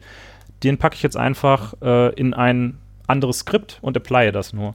Und direkt ist dein Hauptbildskript wieder viel aufgeräumter, weil da einfach nur steht, an dieser Stelle werden gerade, wird der Integrationstest-Task hinzugefügt. Wenn du die Details wissen willst, dann geh in die Datei, dann kannst du es dir angucken, aber das ist erstmal da. Was mir da in dem Kontext ähm, sehr gut gefallen hat, war, ich habe überlegt, wie mache ich das jetzt? Und ich glaube, bei Maven wäre es das Surefire-Plugin. Das mhm. würde ich dann reinziehen. Ich glaube, das ist zwar per Default schon konfiguriert, aber ich kann das ja quasi überschreiben, indem ich das in ein Bild reinziehe mhm. im Maven-File. Und dann würde ich da in irgendeine Property konfigurieren, wo die Integrationstests ja. liegen. Und dann ist schon wieder dieser Versionshickhack eigentlich ja. dabei, weil welches Surefire-Plugin nehme ich und vielleicht macht sich der, der das Skript initial Gedanken gemacht hat, mal Gedanken darüber, ja. welche Version das ist. Und fünf Jahre später wundert man sich, warum man da immer noch die alte Version drin hat. Und ähm, das, was ich bei Gradle ganz cool fand, was du gezeigt hast, ich definiere ja eigentlich nur, was soll jetzt passieren mit diesem Ordner. Mhm. Ich habe da jetzt kein Plugin reingeladen oder sowas, sondern mhm. ich sage einfach, okay, ähm, so kompilierst du es, das ist Runtime, so definiere ich den Task, du kannst ihn aufrufen und der mhm. hängt noch von dem und dem ab, sinngemäß. Das fand ich eigentlich so ganz schön. Wo ich eben hina darauf hinaus wollte, war das Thema Performance. Mhm. Weil ich glaube, dass da Gradle auch noch mal vielleicht ähm, den Blick da, äh, auf das Tool rechtfertigt. Richtig. Ähm, also die Flexibilität ist eine Sache, die ich sehr stark finde. Ähm, und äh, Gradle ist eben auch auf Performance optimiert. Es gibt da verschiedene Sachen, die dazu führen, dass Gradle ziemlich schnell ist. Ähm, das erste ist das Up-to-Date-Checking. Also wenn man ein Maven-Bild hat, ist das in der Regel so, wenn man die Leute beobachtet, die machen eigentlich immer Maven Clean Install oder Maven ja. Clean Verify. Das heißt, das Clean Goal, das sozusagen den gesamten, das gesamte Bildergebnis wegwirft und ähm, ja, also quasi den Target-Ordner löscht, das wird eigentlich immer mit ausgeführt. Das ist so eine Default-Sache äh, bei Maven. Das ist was, was man bei Gradle in der Regel eigentlich nicht macht. In Gradle sagt man einfach Gradle Build. Das ist sozusagen der, der Hauptbefehl, der den Build im Endeffekt ausführt. Und ähm, Gradle schaut in das Bildverzeichnis, ob ähm, die Ergebnisse von Tasks, die ausgeführt werden müssen, schon vorher mal ähm, hergestellt wurden und sagt dann, okay, ich habe ja gerade schon kompiliert, jetzt brauche ich ja nicht nochmal neu kompilieren, weil es hat sich ja nichts geändert. Also das Ergebnis sollte eigentlich dasselbe sein, wenn ich zweimal dieselben Sachen kompiliere. Und äh, dann sieht man auch in der Konsole, dann sagt er, okay, dieser Task war up to date und dann führt er ihn einfach nicht nochmal aus. Das heißt, äh, es ver verhindert Arbeit, die eigentlich nicht ähm, notwendig ist. Das heißt, Sekunde, ähm, nur um es nochmal gerade ein bisschen zu schärfen, sagen wir mal, ich entwickle Tests getrieben, dann schreibe ich als erst den Test, dann würde mhm. der jetzt auch in dem Build-Step erstmal nur die Tests kompilieren, weil er sagt, okay, dein Source Code hat sich ja nicht verändert, dann kann ich denselben Source Code nehmen, zum Beispiel am Anfang. Richtig. Sehr schön, ja. Ja. Ähm, darüber hinaus ähm, gibt es einen, einen Build-Cache. Äh, jetzt müssen wir ein bisschen gucken, weil das ist so Teil des, ein, ein, also teilweise gehört das zum äh, kommerziellen Offering. Ich fange erstmal mit dem an, was, was man so bekommt. Es gibt einen lokalen Build-Cache äh, Cache in Gradle. Das heißt, ähm, wenn ich jetzt etwas kompiliere, dann wird über alle Inputs, die dieser Compile-Task hat, also alle Compiler-Flags, alle Dateien, die kompiliert werden sollen, der ganze Class-Pass, der zum Kompilieren benutzt wird, ähm, wird ein starker Hashcode gebildet und das Ergebnis wird in ein bestimmtes Verzeichnis gelegt. Mhm, das ja. heißt, wenn ich jetzt den Branch wechsle und da irgendwas mache und dann wieder zurückkomme und baue, dann funktioniert dieses Up-to-Date-Checking natürlich nicht, weil ich ja gerade auf dem anderen Branch in dem Projekt schon was gebaut hatte. Dann wird aber der lokale Bildcache aktiv, weil er quasi sagt, okay, es ist nicht up to date. Jetzt gucke ich mal, ob ich das vorhin schon mal irgendwo gebaut habe. Und wenn er feststellt, okay, auf dem Branch hatte ich ja vorhin schon gebaut und das Ergebnis kenne ich schon, dann wird halt dieses Ergebnis wieder verwendet. Das ist auch cool. Ne? Also, ja. ja also ähm, du hast auch ein bisschen Werbung dafür gemacht, dass du, sagen wir mal, in deinem Doing recht selten Clean jetzt verwendest bei Gradle. Ich benutze das äh, nie eigentlich. Oh, einmal habe ich es gesehen. Achso, du meinst, als wir, äh, als ich die Demo gemacht habe. Ja. Genau, ich habe es da verwendet, um eben zu zeigen, ich wollte, dass etwas ausgeführt wird und es ja. wurde halt nicht ausgeführt, weil ich das schon mal gemacht hatte. Dann musste ja. ich natürlich clean machen und ähm, sagen, dass der Cache nicht verwendet werden soll. Ich sag mal, ist bei der Entwicklung der täglichen nicht so der, der Standard-Use-Case. Genau. Was ich eigentlich schon ein bisschen früher fragen wollte, danach kommen wir wieder zurück. Ähm, hast du eigentlich vorher auch schon viel mit Gradle gemacht oder kam das jetzt primär durch den Wechsel? Nee, ich muss sagen, ich war früher immer ein Maven-Fanboy und habe das auch immer verteidigt und habe immer gesagt, oh nee, Gradle viel zu kompliziert, da schießt man sich selbst nur mit ins Knie. Ähm, konnte das auch mit diesem, dieser ganzen Performance irgendwie, habe ich so gedacht, ach, das äh, braucht doch kein Mensch. Jetzt, wo ich selber damit viel arbeite und das ein bisschen besser kenne, wird mir schon klar, dass es ähm, schon ein bisschen was anderes ist als ähm, als Maven. Man muss halt auch dazu vielleicht wissen, Maven ist eben ein Open Source Projekt von der Apache Software Foundation und wenn man auf die Mailingliste geht, dann sind dort, ich sag mal so, zwischen fünf und zehn Leute aktiv und vielleicht von den zehn Leuten sind fünf Leute, die tatsächlich äh, Code hinzufügen. Äh, hinter Gradle ist halt ein Team von 18 Leuten, die da Vollzeit dran arbeiten. Also da ist halt auch eine ganz andere Innovationsgeschwindigkeit. Ähm, das heißt, ähm, wenn man möchte, dass das Bildtool, das man benutzt, sich stetig weiterentwickelt und verbessert, dann äh, ist das vielleicht auch nicht so eine verkehrte Idee, sich das mal anzugucken. Ich glaube halt, also ich glaube, wir sind uns einig, dass Maven nicht schlecht ist. Mhm. Ne? Also ist jetzt nicht so, dass es nicht so krass wie der Schritt damals von Arndt auf Maven oder wie er von Arndt auf Gradle wäre. Ich glaube, das ist für viele ähm, nochmal, ist nochmal so ein bisschen der Punkt, wo man sagt, ja gut, es läuft ja eigentlich. Mhm. Ne? Also ähm, Trotzdem würde ich sagen, glaube ich, dass wenn man dann mal sich die Skripte anguckt und sich ein bisschen damit reinfuchst, dass es genau dasselbe ist, was man bei Maven hat. Ich habe auch, mhm. als ich damals umgestellt habe, am Anfang noch an vielen Stellen versucht, Maven umzubiegen, mhm. weil wir haben doch die Folder-Structure. Ich brauche mhm. doch nicht Source Main Java, wenn ich alles in Source habe. Ne? Also, ja. ne, für unseren Fall tut er es ja dann. Und ähm, dann lernst du mit der Zeit, wie man das Tool richtig verwendet. Dann schreibst du vielleicht auch mal zwei, drei Skripte weniger oder nimmst mal ein Plugin, weil du merkst, okay, das Java-Plugin ist vielleicht besser als mein selbstgeschriebener Kram.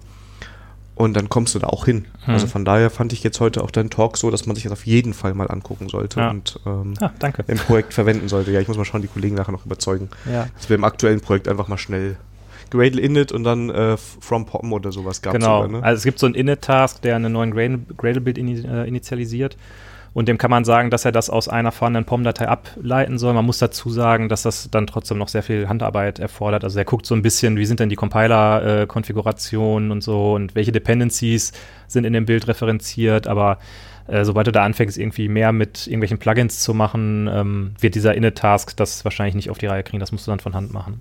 Okay. Wie ist denn ähm, deine Erfahrung mit IDE-Support? Ähm, als ich das letzte Mal mit Gradle gearbeitet habe, ist schon ein Weilchen her, mhm. deshalb wird es besser sein inzwischen war es unter IntelliJ ein bisschen hakelig gefühlt. Okay. Ich hatte das Gefühl, dass, also ist wie gesagt schon eine ganze Weile her. Würdest du sagen, das klappt genau wie Maven oder sogar besser? Wie ist da so dein, deine Erfahrung? Oder machst du alles über Command Line sowieso?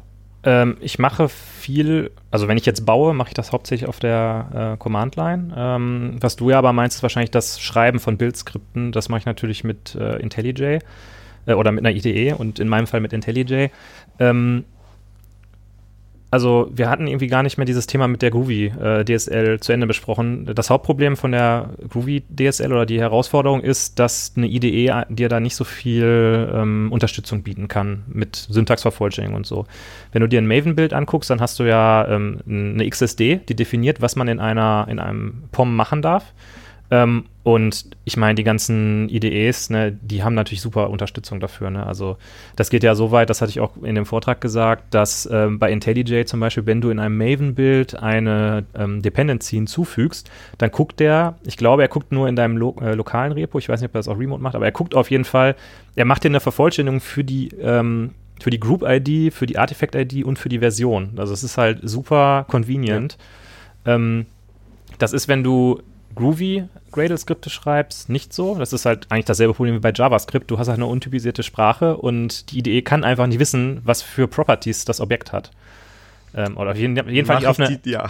nicht auf, eine, einfache Art und Weise. Ja, genau. Ne? Also ja. ähm, du kannst nie wissen, ob nicht da an irgendeiner Stelle doch noch einer was drangehangen hat, was du jetzt in dem Scope gerade nicht kennst. Ja. Ähm, da ist natürlich die Kotlin DSL ähm, eine Antwort drauf. Und da hast du sehr gute ähm, Vervollständigungen. Man muss dazu sagen, äh, dass man schon teilweise einen Moment warten muss, bis äh, IntelliJ das irgendwie alles mitbekommen hat, weil letztlich müssen diese Bildskripte auch wieder kompiliert werden. Ja? Also die können jetzt nicht, die werden nicht interpretiert irgendwie, sondern da wird wirklich ein Compiler angeworfen, der kompiliert dieses Groovy-Skript äh, und führt es dann aus. Und ja, deshalb, wenn du ja. da halt was, was, änderst, merkt man manchmal, dass die Idee so ein bisschen hakt, weil die gerade im Hintergrund das Skript wieder neu kompiliert. Ich meinte, aber wir können, da kommen wir gleich wieder zu den Skripten mhm. vor, da wollte ich mich sowieso nachfragen, den Punkt Groovy Kotlin. Was ich meinte, ist das Tooling allgemein. Also mhm. ich gehöre bei Maven noch zu den Leuten, ich klicke manchmal einfach meine Tasks mhm. an, ne, mit Skip-Tests, mhm. nee, natürlich nie, mhm. ähm, und dann drücke ich den Play-Button, weil mhm. ich es einfach so einfach dann starten kann. Ja. Ähm, und das war das, wo ich manchmal, vielleicht aber auch ist eine Sache der Erfahrung, bei, bei Gradle so ein bisschen ähm, hängen geblieben bin. Ja, da muss ich sagen, das war für mich ja so das, das Aha-Erlebnis, als ich von Eclipse auf IntelliJ gewechselt habe, weil äh, ich weiß nicht, wie es heute ist, aber früher war es in Eclipse so, du hattest eigentlich keine gute Übersicht darüber, welche Goals du eigentlich in deinem Bild ausführen kannst, sondern du hattest irgendwie so ein Rechtsklick-Menü und da stand dann irgendwie Run Maven Goal, da gab es so fünf vordefinierte und wenn du irgendwas anderes haben musst, musst du irgendwie so custom dir das Goal da irgendwie reinhängen. Und dann weiß ich noch, dann habe ich äh, das erste Mal IntelliJ aufgemacht, habe ein Maven-Bild aufgemacht und der hat einfach so eine Ansicht gehabt, wo der einfach alle Lifecycle-Phasen und alle äh, Plugins und alles irgendwie irgendwie äh, drin hatte. Und da dachte ich so, wow, ist ja voll krass. Ähm, bei Gradle ist es so, dass es in IntelliJ da auch eine sehr gute Unterstützung gibt. Äh, ich kann da jetzt wieder nicht für Eclipse sprechen, weil ich Eclipse nicht benutze. Es gibt da ein Plugin für, ähm, das äh, die Kollegen auch bei uns machen. Deshalb würde ich jetzt erstmal davon ausgehen, dass die Unterstützung ganz gut ist, weil die Leute wissen, wie das Tool funktioniert. Ähm, in äh, IntelliJ ist die Unterstützung auf jeden Fall so, wie du die wahrscheinlich von Maven auch kennst, dass du so eine Ansicht hast, die zeigt dir alle, ähm, alle Tasks, die du ausführen kannst und zeigt dir alle Dependencies und so weiter und so fort. Kannst sagen, jetzt bitte in Offline-Mode laufen, kannst irgendwelche Flex mitgeben. Also das ist schon ganz gut. Noch ein Punkt von den, äh, von den Skripten, weil das hast du auch im Talk nochmal erwähnt, finde ich ganz wichtig, weil es viele nicht kennen wenn du es nämlich über Command Line verwendest, du nutzt immer, du nutzt nicht das bei dir wahrscheinlich lokal installierte Gradle jedes Mal, ne? Richtig, also das mache ich eigentlich nie. Ähm, es gibt bei Gradle das Konzept eines äh, Wrappers. Das heißt, wenn du mit Gradle Init einen, äh, ein Projekt initialisierst, dann werden dort, äh, wird dort ein Shell-Skript hingelegt oder auch ein, ein BUT-Skript. Äh, das heißt Gradle W für Gradle Wrapper. Und die Idee dahinter ist, dass dieses Skript im Endeffekt eine Datei liest, in der drin steht, mit welcher Gradle-Version dieses Projekt gebaut werden soll. Und sofern du diese Version nicht installiert hast, wird diese Version extra runtergeladen. Und der Wrapper sorgt dann dafür, dass eben nicht die Gradle-Installation genommen wird, die in deinem Path drin hängt, also die du quasi hättest, wenn du einfach nur Gradle eingibst, sondern er sorgt dafür, dass das runtergeladen wird und genau diese Version benutzt wird. So kannst du in dein äh, SCM, also in dein Git einchecken, mit welcher Version dieser Bild funktioniert. Das ist natürlich cool, weil das ist ja genau das, was ich eigentlich möchte, damit mhm. ich mein äh, äh, mein Bild nachvollziehen kann. Ist auch einfach, die Version dann hochzuschrauben. Wenn ich merke, jetzt hast du eben selber gesagt, Gradle 5 ist da, kann ich dann auch relativ einfach das ändern oder? Richtig, da gibt es so eine ähm, Properties-Datei. Ich glaube, es gibt, es gibt sogar einen Task, wo du sagen kannst, Update auf die und die Version, dann schreibt er die Dateien äh, richtig, äh, in der richtigen Art und Weise oder du machst es halt von Hand. Äh, man muss vielleicht dazu noch sagen, der Fairness halber, dass es das mittlerweile für Maven sogar auch gibt. Das ist der Maven-Wrapper, der gehört jetzt nicht zu Maven selber, sondern ist, das ist so ein externes Projekt. Und da bekommt man eine ähnliche Funktionalität. Sollte man aus meiner Sicht auf jeden Fall benutzen, weil ähm, man spart sich einfach eine ganze Reihe von Fehlern, die man sonst erst mühselig irgendwie analysieren müsste. Ja, finde ich persönlich auch ziemlich cool, weil das wäre was, was mir auch in der Produktentwicklung damals bei mir jedenfalls so war. Dann war nicht immer die latest und greatest Version überall drin, mhm. aber du willst vielleicht bei dir lokal mal damit arbeiten, weil dich interessiert einfach die neueste Java-Version und sowas mhm. oder das, die neueste Gradle-Version. Und dann finde ich eigentlich ganz cool, wenn ich dann das Projekt alles mitbringt und ich nicht noch bei mir alles konfigurieren muss, damit ich jetzt gerade die Anwendung starten kann. Ja, es gibt ja durchaus auch Organisationen, wo die Entwickler unter Umständen gar nicht irgendwelche Tools installieren können auf ihren Geräten, weil die äh, jetzt in Windows zum Beispiel nicht die Berechtigung haben, Programme zu installieren. Und da ist das Updaten auf eine neue Build-Tool-Version, glaube ich, schon eine Herausforderung. Und was ist, wenn es jetzt ein zentrales Entwickler-Image gibt, in dem jetzt meinetwegen Gradle 3 drin installiert ist und das eine Projekt sagt, wir brauchen aber Gradle 4 und die anderen sagen, wir brauchen aber Gradle 2, man kann halt nur ein Gradle quasi ja, installieren genau. in den Pass legen und durch diesen Wrapper kannst du halt auf Projektbasis sagen, welche Version da verwendet werden soll und hast einen viel einfacheren Rollout. Das ist cool. Ne? Und der liegt ja dann in, in Gitignore, ne? der Ordner, wo das alles reingeladen wird, glaube ich. Ähm, ja, du kannst den in, in Git äh, Ignore eintragen. Also was meinst du jetzt, wo, wo ja, das, das Gradle runtergeladen wo, wo das Execute, Executable reingeladen wird? Das liegt, glaube ich, in Git Ignore, ne? Das wird ähm, in den Punkt Gradle-Ordner in deinem User-Home runtergeladen. Ach, in User-Home, achso, ja. okay. Ich dachte, das würde ins Projekt. Okay. So, jetzt kommen wir aber zu den mehrfach nach vorhin geschobenen Skripten und zwar mit Gradle 5 wurde auf Kotlin gewechselt. Jetzt hast du schon einen Grund genannt, nämlich, okay, ich habe jetzt eine typisierte Sprache. Hm. Und auch wenn es dann vielleicht ein bisschen zieht, du hast natürlich dauert, dann hast du natürlich schon diese Autovervollständigung, die sehr hilft. Hm. Ähm, hatte das auch was mit damit zu tun, dass Groovy vielleicht momentan nicht die rosigste Zukunft hat? Das ist immer meine, also ich, ich wurde schon mal in der Podcast-Folge da korrigiert, aber ich habe immer noch das Gefühl, dass bei Groovy, nachdem ähm, äh, das äh, Open Sourced wurde komplett und Pivotal da rausgegangen mhm. ist, dass da so ein bisschen das Momentum verloren gegangen mhm. ist. Du, ähm, das kann ich dir ehrlich gesagt nicht sagen, weil ich zu der Zeit noch gar nicht bei Gradle gearbeitet habe. Das ist ja ein Projekt, ähm, das hat man jetzt nicht in zwei Monaten gemacht. Ne? Also da haben die Kollegen schon eine relativ lange Zeit dran gesessen, das alles umzubauen oder das alles hinzuzufügen. Ähm, ob da auch Erwägungen reingespielt haben, die irgendwas mit Groovy zu tun haben, kann ich dir nicht sagen. Ich weiß aber, dass wirklich ein Hauptgrund war, dass ähm, viele Leute gesagt haben, dass es ein Problem ist, dass man keine gute Syntaxvervollständigung bekommt, wenn man ein ähm, Gradle-Skript schreibt. Ja, und das, das fand ich ja schon beachtlich. Ne? Also du kannst, ich, äh, ähm, ich weiß, ich bin so ein Programmierer, ich drücke manchmal nur Punkt und warte einfach mal, was mir jetzt vorgeschlagen mhm. wird und dann nimmt man mal die Methode, die richtig klingt. Ja. ja? Und dann hast du das, das macht natürlich den Zugang vielleicht auch nochmal ähm, einfacher. Äh, hast du ein paar Tipps vielleicht für Nutzer? Weil mir ist es aufgefallen mit so, mit den Kotleten DSL, mit dem Rumspielen, wenn, dass ich immer noch mal wieder auf Groovy-Beispiele komme. Ähm, das stimmt, ja. Das Problem hast du genauso? Genau, also ähm, bei unserer, ähm, bei unserem User Manual, also wir haben natürlich auf, auf der gradle.org-Seite ist ein User Manual und es gibt auch ähm, User Guides, die einen so durch so einfache Problemstellungen durchführen. Da sind eigentlich alle Beispiele ähm, sind in beiden DSLs hinterlegt, also in Groovy und in Kotlin. Aber wenn du jetzt natürlich einen drei Jahre alten Stack Overflow-Artikel irgendwo findest, wo es die Kotlin DSL noch nicht gab, dann ähm, hast du erstmal nur das Beispiel in Groovy. Ähm, was man dazu sagen kann, ist, dass die Dinge, also es sind ja am Ende des Tages ist es immer noch dasselbe Objektmodell, mit dem du Sachen machst. Das heißt, wenn du ein bisschen ein Gefühl dafür kriegst, wie man es macht, kannst du es eigentlich übersetzen. Ja. Ähm, Groovy hat halt so ein bisschen Syntactic Sugar noch, den man, der auf jeden Fall jetzt äh, in der Kotlin DSL noch nicht mit drin ist. Ähm, also dass zum Beispiel, wenn du ein bestimmtes Property hast, dass du Property gleich Anführungszeichen Stringwert, ähm, dann übersetzt die Groovy DSL das teilweise in einen Aufruf von einem Setter. Und äh, solche Sachen sind in Kotlin noch nicht drin. Ich stecke da nicht tief genug drin, um jetzt sagen zu können, das fehlt einfach im Moment noch und kommt noch. Oder ob das vielleicht mit Kotlin gar nicht möglich ist, weiß ich nicht genau. Ähm, ja, was war die Frage? Wir haben mich jetzt ein bisschen verlaufen irgendwie. Kein Problem, ich habe neue Fragen. äh, ähm, wo kamen wir denn jetzt her? Eigentlich war das ja so, also ganz ursprünglich äh, Groovy tot, deshalb Kotlin und dann. Das hast du gesagt? Genau, und dann wurde ich korrigiert und habe was gelernt und dann hast du, hast du die Vorteile von Kotlin gepriesen. Ja. Ich muss auch zugeben, dass ich dann schon die nächste Frage im Kopf vorbereitet habe. Ja, dann machen wir jetzt einfach weiter. Einfach gar nicht. Äh gar nicht mehr, ne? Also, wenn ihr das gehört habt, habt ihr das nicht gehört. Und Ja. wir gehen einfach. Ähm, in welcher Sprache ist eigentlich äh, Gradle geschrieben? Äh, der Großteil der Codebasis ist in, ähm, in Java geschrieben. Mir ist gerade wieder eingefallen, worüber wir, worüber wir gesprochen haben. Nämlich über die ähm, Auffindbarkeit von Beispielen hatten wir gesprochen. Stimmt, Genau. Ja. Aber da waren wir, glaube ich, auch fertig mit, ne? Genau. Also, Also, im Endeffekt, wenn ich die Skripte lesen kann, dann komme ich. Ich habe ja auch die Autovervollständigung, also wenn ich so ein bisschen mh. Die Sprachen verstehe und lesen kann, komme Mhm. ich dahin. Das ist ja eine.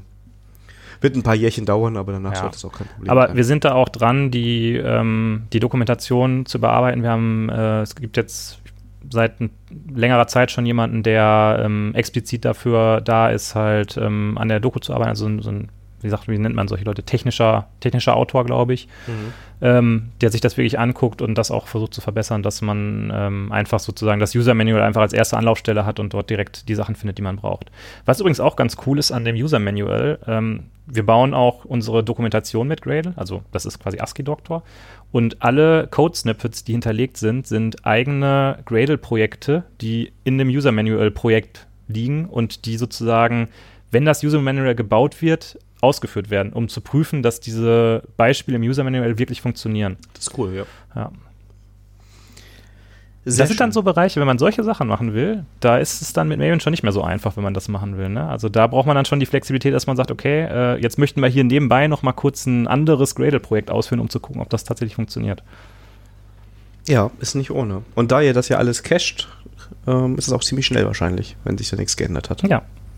Beeindruckend. Danach wissen wir ja schon mal, wofür man Gradle hat, nämlich um die Gradle-Dokumentation. ähm. So, wir waren gerade, äh, Gradle ist mit Java geschrieben.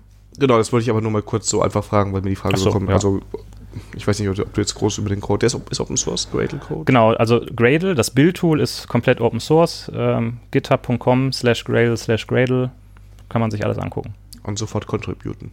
Wenn man möchte, kann man auch mal einen Pull-Request machen oder ein Issue aufmachen. Da freuen wir uns. Glaube ich. Ähm, du hast noch was anderes gezeigt heute, nämlich ähm, diese Bildscans. Ja, Ist das noch was, worüber wir vielleicht sprechen wollen? Wenn dich das interessiert, kann ich da gerne was drüber Definitiv. erzählen. Genau. Ähm, also Bildscans sind, äh, ist eine Funktion von Gradle. Ähm, was es macht, ist im Endeffekt, dass es, also du kannst sagen Gradle Bild und wenn du dann dash dash Scan hinten anhängst, dann werden während des Bildprozesses alle möglichen Metriken und Informationen gesammelt, ähm, Konfigurationseinstellungen. Und diese Daten werden an eine Webplattform geschickt. Das ist halt scans.gradle.com. Und das ist eine Webanwendung. Äh, da kannst du dich dann einmal anmelden, sagen, okay, ich stimme den, den Terms of Use irgendwie zu. Und dann bekommst du eine Webseite, ähm, wo du schön aufge aufbereitet siehst, was dein Bildprozess gemacht hat. Das heißt, du siehst, ähm, welche Subprojekte, also welche Projekte und Subprojekte gibt es in diesem Bild, welche Dependencies wurden aufgelöst, in welcher Version und warum, weil in Grail gibt es halt auch verschiedene Strategien, mit Dependency-Konflikten umzugehen. Da steht dann halt so detailliert ein Report im Endeffekt, ähm, warum bestimmte Dependencies genommen wurden. Du kannst dir das Log angucken, du kannst dir die Testausführungen angucken, du kannst dir angucken, ähm, welche Flags mitgegeben wurden, als der Bild ausgeführt wurde. Du kannst dir die, ähm, die Bildumgebung angucken, also welche Java-Version wurde verwendet, wie viele Cores hat der Rechner gehabt, wie viele, ähm, wie viel RAM. Und das hilft dir eben dabei, ähm, zu verstehen, was dein Bild eigentlich macht. Denn wir haben ja gerade ein bisschen darüber gesprochen, dass so ein, auch so ein Maven-Bild irgendwann mal komplex wird und es dann teilweise schwierig wird, dahinter zu steigen. Und mit dieser äh, Scans-Anwendung, also mit, mit Scans, kannst du halt einfach mal so ein Deep Dive machen und rausfinden, was eigentlich passiert. Und das Schöne daran ist, dass ähm, diese Scans, die sind halt deep linkable. Das heißt, wenn jetzt jemand äh, irgendwie ein Problem mit seinem Bild hat, der sagt dann zu dir, äh, ich habe da irgendwie ein Bil äh, Bildproblem, ist kaputt. Ja, was ist ein, ja, da ist ein Fehler. Ja, und was für ein Fehler? Ja, weiß ich nicht. Ja, okay, ich komme mal kurz vorbei. und mit Scans kannst du halt sagen, ja, schick mir mal, mal einen Bildscan, dann gucke ich mal rein. Dann kannst du halt angucken, was ist denn da überhaupt für ein Fehler gewesen. Und vielleicht siehst du dann, aha, ähm, der Bild funktioniert nicht mit Java 8, aber ich habe gesehen, dass bei dir der Bild mit Java 8 ausgeführt wurde. Mach mal bitte Java 9, dann geht's. Mhm.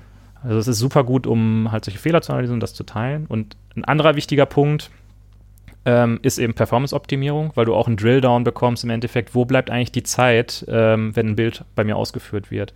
Was sind die, die teuersten Tasks äh, in der Ausführung? Und dann kannst du halt überlegen, was du damit machst. Äh, kannst du vielleicht dafür sorgen, dass die besser cacheable sind, dass du mehr Cache-Hits da bekommst oder kannst du das generell irgendwie anders strukturieren, kannst du das irgendwo anders hin auslagern, sodass das nicht immer ausgeführt werden muss.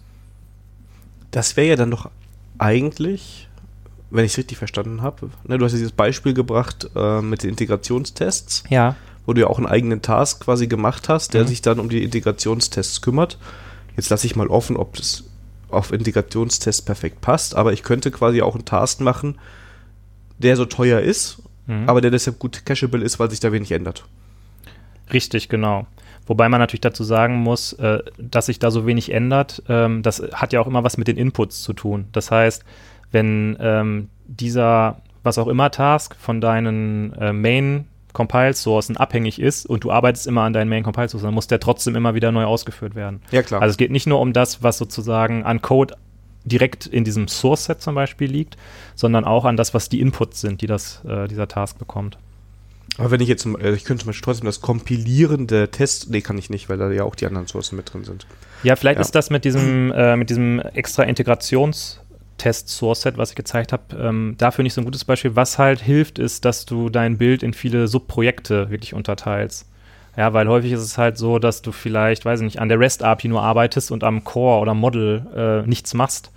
Ähm, Stimmt, ja. äh, am Business Model oder wie auch immer. Und äh, dann müssen zum Beispiel auch die Akzeptanztests, die die Business-Regeln im Business Model äh, testen, müssen auch nicht ausgeführt werden, weil du hast ja nur die REST-API verändert. Stimmt, ja. Ähm, also ein, ein Schlüssel zu schnellen Builds mit Gradle und auch mit dem Maven-Caching, was wir jetzt die letzten Monate gemacht haben, ist wirklich, dass du dein Projekt gut aufteilst.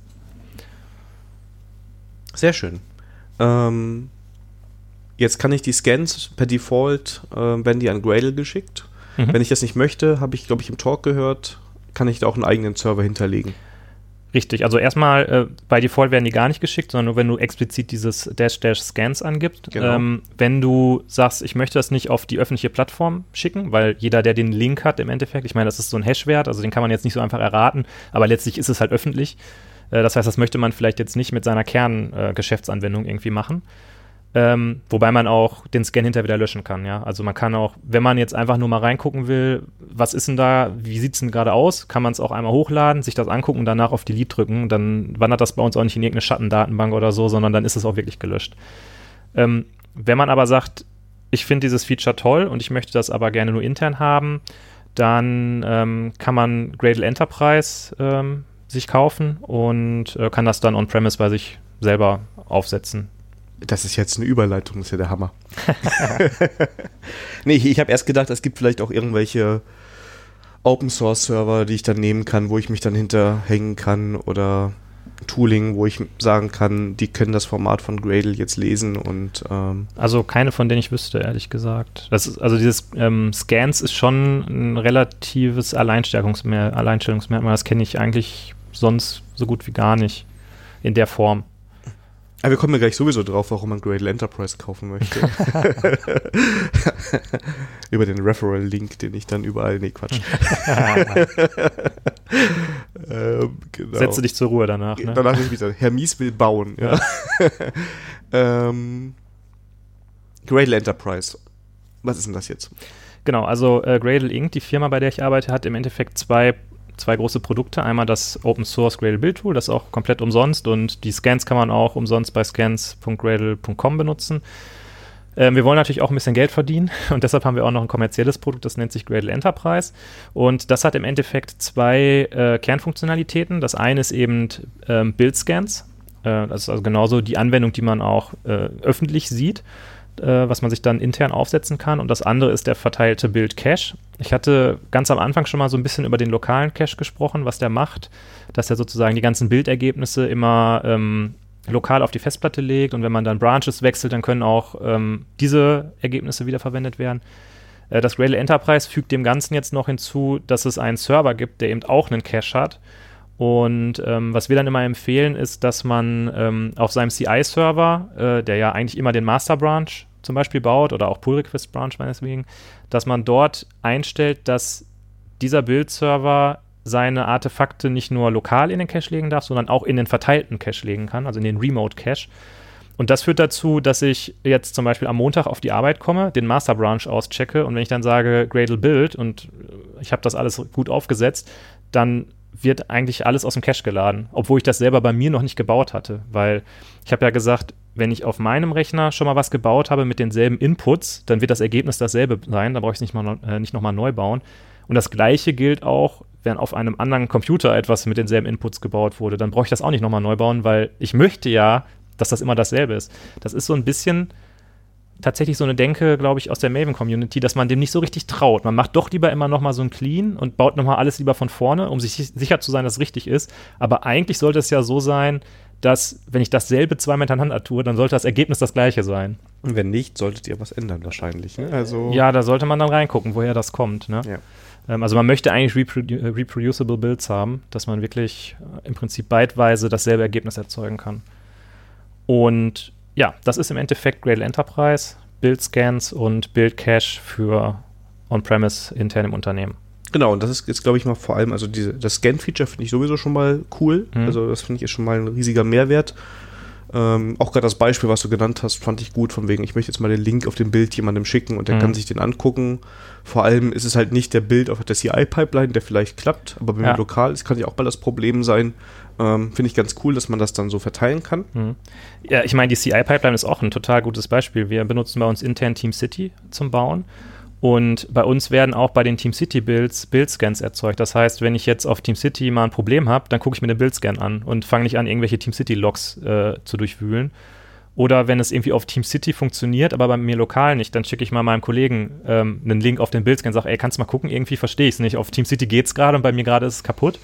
Ähm, also das ist ein super Kommunikationswerkzeug, äh, um sich eben über Builds irgendwie zu unterhalten und da Probleme zu analysieren. Das klingt auch ziemlich cool. Und der Cache natürlich auch. Also, wenn man da mal das Vertrauen hinbekommt, ich gebe auch zu, dass man da erstmal das hört und denkt so, ah, will ich das jetzt wirklich? Mhm. Ne? Aber ich glaube, wenn du so in den Projekten bist, du hast ja so ein paar Beispiele genannt, ähm, wie lange manche Projekte brauchen zu bauen, mhm. da reicht ja die Kaffeepause nicht. Ja. Und dann zu sagen, okay, ich habe jetzt so ein Projekt, ist vielleicht historisch so gewachsen, ich mhm. kann da jetzt nichts dran sofort ändern dann zu sagen, okay, und als erstes gehen wir hin und packen unser Projekt jetzt erstmal ähm, auf Rail Enterprise und können die Artefakte wiederverwenden, mhm. ist, glaube ich, schon mal ein erheblicher Zeitgewinn. Und das geht ja, ist ja nicht nur auf Gradle beschränkt, richtig? Genau, ähm, das, was jetzt ganz neu ist, also es war ähm, früher so, dass es das nur für Gradle gab. Ähm, was wir jetzt in den letzten Monaten gebaut haben, ist eben Build Scans und ähm, Build Cache auch für Maven. Ähm, da muss man aber dazu sagen, dass da die Build-Scans zwar äh, auch frei sind sozusagen. Also man kann sich die Gradle Enterprise Maven Extension in seinen Bildprozess reinholen und kann dann äh, entsprechend Maven Scans auch auf scans.gradle.com publizieren und analysieren. Ähm, der Build Cache, sowohl der lokale als auch der Remote Build Cache, ähm, ist Teil unseres kommerziellen Offerings.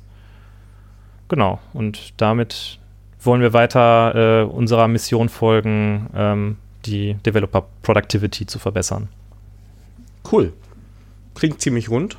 Und es macht dir Spaß zu arbeiten. Das ist ja. eigentlich so, so das Beste. Also, wenn ich dich heute überzeugt habe, dann bin ich zufrieden mit oh, mir. Ja. ja, also mal damit rumspielen. Ich will dem noch mal so eine neue. Das war ja nie schlecht, ne? aber mhm. wenn du ein Tool hast, was ja eigentlich tut. Ja, und da musst du erstmal den Mehrwert irgendwo sehen, mhm. warum mhm. investiere ich jetzt da rein. Ne? Weil ich meine, wenn ich das jetzt in einem Team ändere, müssen es auch erstmal alle verstehen. Mhm. Ne? Also ist immer mein Anspruch, zumindest bei uns Team, jeder so grob weiß, was er im Bildfile ändern mhm. kann, damit du da keine Wissensinseln schaffst. Mhm. Und ähm, ja. Finde ich jetzt auf jeden Fall mal spannend. Du, du, bist ja in so einem Setting unterwegs, wo du, äh, wenn ich es jetzt richtig auf dem Schirm habe, eher so in so einem etwas kleineren Team kleinere Pakete sozusagen umsetzt. Ähm, was wir natürlich auch viel bei unseren Kunden haben, ist, dass es ein zentrales Bildmaster-Team gibt, wo dann irgendwie drei, vier Leute äh, sich um die Bildinfrastruktur für 500 Entwickler kümmern. Ähm, und da ist, hat das natürlich eine ganz andere Dimension. Wenn Definitiv. die Leute sowas äh, an die Hand bekommen wie Gradle Build Scans, dann ähm, haben die eine ganz andere Möglichkeit, an ihren Job ranzugehen, weil sie einfach gucken können, okay, äh, wo hakt es hier, wo haben die Leute Probleme, was können wir da verbessern, ähm, weil da bleibt ja richtig Zeit dann auch einfach auf der Strecke liegen. Also wenn man sich vorstellt, man hat jetzt irgendwie 500 Entwickler und man schafft es, die Bildzeit von einer Stunde auf 30 Minuten zu reduzieren, dann kann man sich ausrechnen, wie viel Zeit da am Ende des Tages bei rumkommt. Definitiv. Ich finde es aber auch für kleine Teams interessant. Also es ist mhm. wirklich ähm, meiner Meinung nach ist ein Blick auf jeden Fall mal wert. Ja. Also ne, eine Hermies-Empfehlung. Ne? Ja. und ähm, das sollte man sich auf jeden Fall mal angucken. So, wir haben Gradle besprochen. Wir Wir haben ein bisschen über dich gesprochen und wir haben Gradle Enterprise besprochen. Haben wir noch irgendwas vergessen, was du noch loswerden willst? Hm. Wir haben nicht über Bier gesprochen. In meinem Podcast wird immer über Bier gesprochen. Aber vielleicht gehen wir nachher noch zusammen Bier trinken. Das, das können wir machen. Wobei ich ja gleich noch eine Folge aufnehme, die quasi auch hier vor der Folge erscheint. Um Okay. diese Zeitreiseprobleme, die hattet ihr ja auch eine Weile im Podcast, ja, ne? genau. Ähm, durchzubringen. Nee, Ich- äh, ich ja. bin, ich bin äh, zufrieden mit der Folge. Äh, ich glaube, wir, wir haben, sind überall mal so rum. Also wir haben natürlich jetzt die, äh, die Bleeding Edge Features, die jetzt Gradle in den letzten Versionen, äh, in der Version, in der 5er Version äh, bekommen hat, nicht besprochen. Da gibt es halt so Sachen wie ein eigenes Dependency ähm, Metadatenformat, was wir jetzt definiert haben. Äh, was Das so ein heißt, bisschen willst du noch einen Satz? Achso, du wolltest schon, Entschuldigung. Genau, was so ein bisschen, also eine POM ist zum Beispiel, oder das, das POM-Modell, äh, nee, das, das POM, beziehungsweise das Project Object Modell von äh, Maven, ist halt sehr stark an Java-Bildprozesse angelehnt und weil Gradle ähm, halt nicht nur Java, sondern auch C und C bauen kann und andere Sachen. Übrigens sehr interessant, ähm, kennst du SDK-Man? Ja. Das ist ja so ein Shell-Skript-basiertes Ding. Das wird auch mit Gradle gebaut. Cool. Ja, also wenn man mal sehen will, was man noch so mit Gradle machen kann, kann man sich das Projekt mal zum Beispiel angucken, was die da machen. Ähm, genau, aber genau aus dem Grund ähm, gibt es jetzt ein neues Metadatenformat, was ähm, eben den Anforderungen gerecht wird, die man hat, wenn man äh, zum Beispiel C und C bauen will. Da geht es dann um so, so Themen wie Varianten. Also dann habe ich halt eine Library nicht nur in der Version 1.0, sondern in der Version 1.0 in der Variante äh, für x86-Prozessoren zum Beispiel. Oder so Kotlin-Versionen gedöns und sowas. kannst Ja, du oder machen. bei, ne? Von Scala kennt man das vielleicht auch. Da Ja. gibt es immer Varianten für verschiedene Scala-Compiler-Versionen. Genau. Was halt bei Scala dann zum Beispiel gemacht wird, ist, dass man diese Version einfach mit äh, irgendwie, ich glaube, in die Versionsnummer schreibt man noch mit die Scala-Versionsnummer mit rein oder Ja, so. irgendwie so war das, ja. Genau, und sowas könnte man zum Beispiel bei Varianten dann abbilden. Ähm, es gibt sowas wie so ein Dependency Version Alignment, dass man sagen kann, okay, ähm, ich möchte, dass von Jackson, egal was in meinem Abhängigkeitsbaum irgendwie drinsteht, immer die Version sowieso verwendet wird. Ähm, ja, also da gibt es noch eine ganze Menge. Ähm, das ist, glaube ich, für den Einstieg, muss man sich das nicht angucken, für den Einstieg erstmal einfach so ein bisschen so ein Bild mal init machen, ein bisschen rumspielen, ein bisschen ausprobieren. Und wenn man dann wirklich an die Grenzen kommt, wo man äh, da ähm, irgendwie Probleme hat mit den Dependencies, dann kann man sich diese Themen mal angucken. Sehr schön. Jetzt haben wir auch fast die längste Folge geschafft. Mal schauen, wenn ich Wie lange brauche ich denn noch? Ich, ich schaffe das noch. Wir schaffen das sowieso noch, weil wir sind jetzt ähm, in der Rohfassung jetzt bei äh, 76 Minuten, 77 Minuten war die Ah, vom ja. André. Und wenn ich jetzt nicht sofort Tschüss sage und einfach hier auf Stopp drücke, schaffen wir das. Ähm, ja. war schön, dass ja, du wieder sonst- hier warst. Ja, danke. Du, du kannst ja auch mal erzählen, was sonst noch so kommt hier irgendwie, weiß ich nicht. Ich muss jetzt, ich versuche gerade ein bisschen Zeit zu schinden. Also du versuchst. ja, der Bene ist, ist, ist das Ziel. Immer wenn jemand zu lange die Folge hier Ja. macht, dann kommt Bene vorbei und macht eine neue Ja. Folge. Ähm, nee, ich kann das erzählen. Also eine Folge, die die Hörer schon gehört haben, die ich gleich aufnehme, ist die zum Thema Design Sprint, die hoffentlich sehr gut war. Also für uns jetzt wird und dann für ich bin mir war. sicher. Dann ähm, habe ich einen Gast, den ihr auch schon mal hattet, den Kevin. Ach, cool. Der Wo ist der heute eigentlich? Ich dachte, der wäre heute auch hier. Weiß ich nicht, habe ich nicht Frech. gesehen. Ähm, aber der wollte, glaube ich, auch heute kommen. Aber ich musste halt verschieben, weil du dann da bist. Ich, Mhm. ich habe schon Podcast-Aufnahmen. Ähm, da werden wir über das Thema Testcontainer sprechen. Sehr interessantes Thema. Ja, finde ich auch. Und vor allem, weil ich wenig Ahnung davon habe. Und es gab noch eine andere vorbereitete Folge, die mir jetzt aber nicht einfällt, weil nächste Woche ist, glaube ich, auch wieder so ein Double-Feature. Ich schaue mal gerade, ob das jetzt auch nächste Woche war. Weil dann habe ich wieder vier Folgen im Kasten und ich schneide die trotzdem mal erst die Woche davor. Also es ist Ja. jetzt nicht so, dass ich die jetzt irgendwie, ich mich morgen hinsetze und die alle äh, durcharbeite. Ach ja, nächste Woche kommt auch die Folge zu Software Crafting bzw. Craftsmanship. Ah, cool. Mit zwei Gästen. Hm.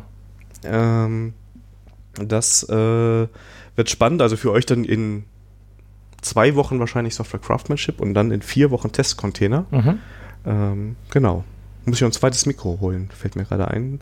Ich kann Weil- dir meins leihen, wenn du willst. Oh, das wäre, da komme ich vielleicht nochmal, sprechen wir nachher nochmal Ja. drüber. Ähm, Ja, genau. toll. Dann sind jetzt wieder ein paar Folgen drin, also die, die Podcast-Versorgung ist wieder ne, all die Irrtümer, die ich da hatte. Also das muss man ja ganz ehrlich sagen, wir haben uns auch mal schon mal ein paar Mal drüber unterhalten, mit Mhm. Vorproduzieren und so. Und das ist vielleicht der, Vor der Vorteil, den das Format hier hat, ähm, dass ich vorproduzieren so kann. Ja. Ne? Also außer ich habe natürlich so Sachen, dass irgendwelcher Mist in den Folgen drin ist, bis ich das korrigiert habe, dauert es dann halt mal ein halbes Jahr. Mhm. Aber jetzt wird wieder so kräftig vorproduziert, damit auch die Folgen schön alle zwei Wochen erscheinen. Ja, ich freue mich, dass äh, jetzt wieder mehr bei dir kommt, nachdem du ja so eine kleine kreative Pause gemacht hast. Finde ich super, dass da wieder neue Folgen kommen. Ja, äh, Dankeschön. Also das ist, ja, man muss, man muss immer wieder starten. Also das fand ich schwierig. Also Mhm. es war wirklich so, wenn du da, da einmal nachgelassen hast, da einmal der Druck raus ist, dann wieder dahin zu gehen und zu sagen, ah, jetzt hau ich wieder Folgen raus. Ne? Ähm, Ja, ist aber mit dem Vorproduzieren wesentlich entspannter als dieses, ich muss jetzt eine Folge und die muss regelmäßig kommen. Ich glaube, es ist bei euch ein bisschen einfacher, Hm. weil ihr trefft euch dann ein, also du hast keinen Gast, wo du dich darauf vorbereiten Richtig. musst, sondern Das ist ja auch immer die Abstimmung. Du musst ja auch immer einen Termin dann mit demjenigen finden. Äh, Du hast dann vielleicht Gäste, die noch nicht mal hier aus der Ecke kommen, sondern vielleicht länger anreisen. Oder du warst ja dann jetzt auch schon mal in Hamburg und hast da mit Leuten äh, irgendwie gesprochen. Oder in München hast du, glaube ich, mit dem Viktor gesprochen. Ne? Äh, Das ist natürlich der Aufwand ein ganz anderer. Wenn man nur zu zweit ist und sich kennt, dann ist das irgendwann so eingeschleift. Dann, ja. Genau. Also bis jetzt habe ich es auch immer so gemacht, dass wenn ich jetzt in Hamburg oder München war, hatte ich irgendwas geschäftlich da zu tun. Mhm. Und dann habe ich halt irgendjemanden da gesucht, mit dem ich sprechen konnte und dann haben wir eine Folge aufgenommen. Mhm. Ähm, ich habe ja immer noch vor, auch Remote-Folgen dann irgendwann mal zu machen. Wobei ich finde das jetzt so zu sprechen, ne, also wenn man sich so sieht, immer so ein bisschen einfacher. Ja, haben wir ja in der Anfangszeit gemacht und sind dann davon weggegangen. Also es funktioniert aus meiner Sicht nicht so gut wie persönlich. Aber probier's mal aus, vielleicht funktioniert es für dich. Sowieso witzig, ne? Wir haben so ein paar Parallelen. Mhm. Ich habe auch am Anfang damals, als ich hier das alles aufgesetzt habe, erst geguckt, ob ich eure Lösung kopiere äh, mit GitHub, wie das damals Zum Glück war. hast du es nicht gemacht. ich hatte schon was fertig. Und dann habe ich irgendwie, mir war es damals zu kompliziert oder ich habe es nicht so hingekriegt, wie ich es haben wollte. Und dann habe ich halt Podlove aufgesetzt und dann war auch immer der Austausch zwischen uns Mhm. beiden. Wir haben ja schon Wochen, Monate vor, bevor ihr angefangen habt, drüber gesprochen, wie wir das so, wie wir das so, wie das bei mir so läuft, was Mhm. die Vor-, was die Nachteile sind. Und eben ja noch festgestellt, dass ich noch eine Sache anders mache als ihr, aber Mhm. ja. Aber jetzt hast du es auch geschafft, ne? Also wir können jetzt gleich. ja, sehr gut. Dann geleite doch deine Hörer mal aus der Folge raus. Ja, also erstmal vielen Dank äh, für eure Zeit und dass ihr äh, so geduldig zugehören habt. Ähm, die Aufnahme ist vom 15. März. Ähm, wie immer gilt, wir freuen uns über jedes Feedback. Also einmal der Benedikt unter Benedikt Ritter ist dann Twitter-Handle, richtig? Richtig. Und ich natürlich unter Herr Mies bei Twitter. Noch toller sind natürlich äh, iTunes-Reviews. Das kann auch der Benedikt bestätigen, dass die Unglaubliches bewirken bei Podcasts. Ja, äh, und da braucht man, man gibt mindestens fünf Sterne, wenn man ein, äh, Genau. ein Review macht. Ähm, da kannst du ja vielleicht auch mal die Tradition einführen, die wir jetzt eingeführt haben. Wir lesen jetzt am Ende immer eins vor, um so ein bisschen die Leute zu animieren, ähm, mal was zu schreiben. Ich glaube, es hat bei mir noch keiner eine, Be also geschrieben, also ich habe schon Sterne bekommen und ich glaube auch nur einmal vier und der Rest Fünfer. Ne, vielen Dank. Und der Vierer, der kann das ja nochmal korrigieren. Nein, nein. ich bin, vier ist ja auch okay. ja. Ähm, ich glaube. Guck da nochmal rein, das ist, so, das ist so ein bisschen versteckt. In, du musst ja dann die richtige ähm, iTunes-Podcast-App benutzen, um die überhaupt sehen zu können. Ähm, da muss man so ein bisschen sich durchklicken. Ich, da sind bestimmt welche. Weil ich habe deine gelesen. Hast du eine geschrieben? Nein, oder? Nee. Boah, weiß ich nicht, kann sein. Ich, nee, ich öffne nicht iTunes, weil Ja. Sachen mit Audio jetzt öffnen, wenn ich So, eine Audio komm, aufmache. jetzt- jetzt ist auch gut, Jetzt ne? ist gut. Ähm, fünf Sterne ähm, könnt ihr auch Audio FM direkt mitgeben und wenn ihr das noch nicht hört, könnt ihr das gerne abonnieren. Das ist alle zwei Wochen sehr interessant und hilft auch über die hermiesfreien Zeiten hinweg, wenn die nochmal kommen sollten. Ja, Benedikt, ich danke dir für deine Zeit. Ja, vielen Dank, hat Spaß gemacht, mal wieder. Ja, Ich komme gerne Fall. wieder. Definitiv. Das ist, äh, ist verbucht, wir brauchen nur noch ein Thema. Ja. Wenn ihr einen Themenvorschlag habt, auch hier. ihr Oder wir melden. setzen uns hin und fangen spontan an zu reden, das klappt auch.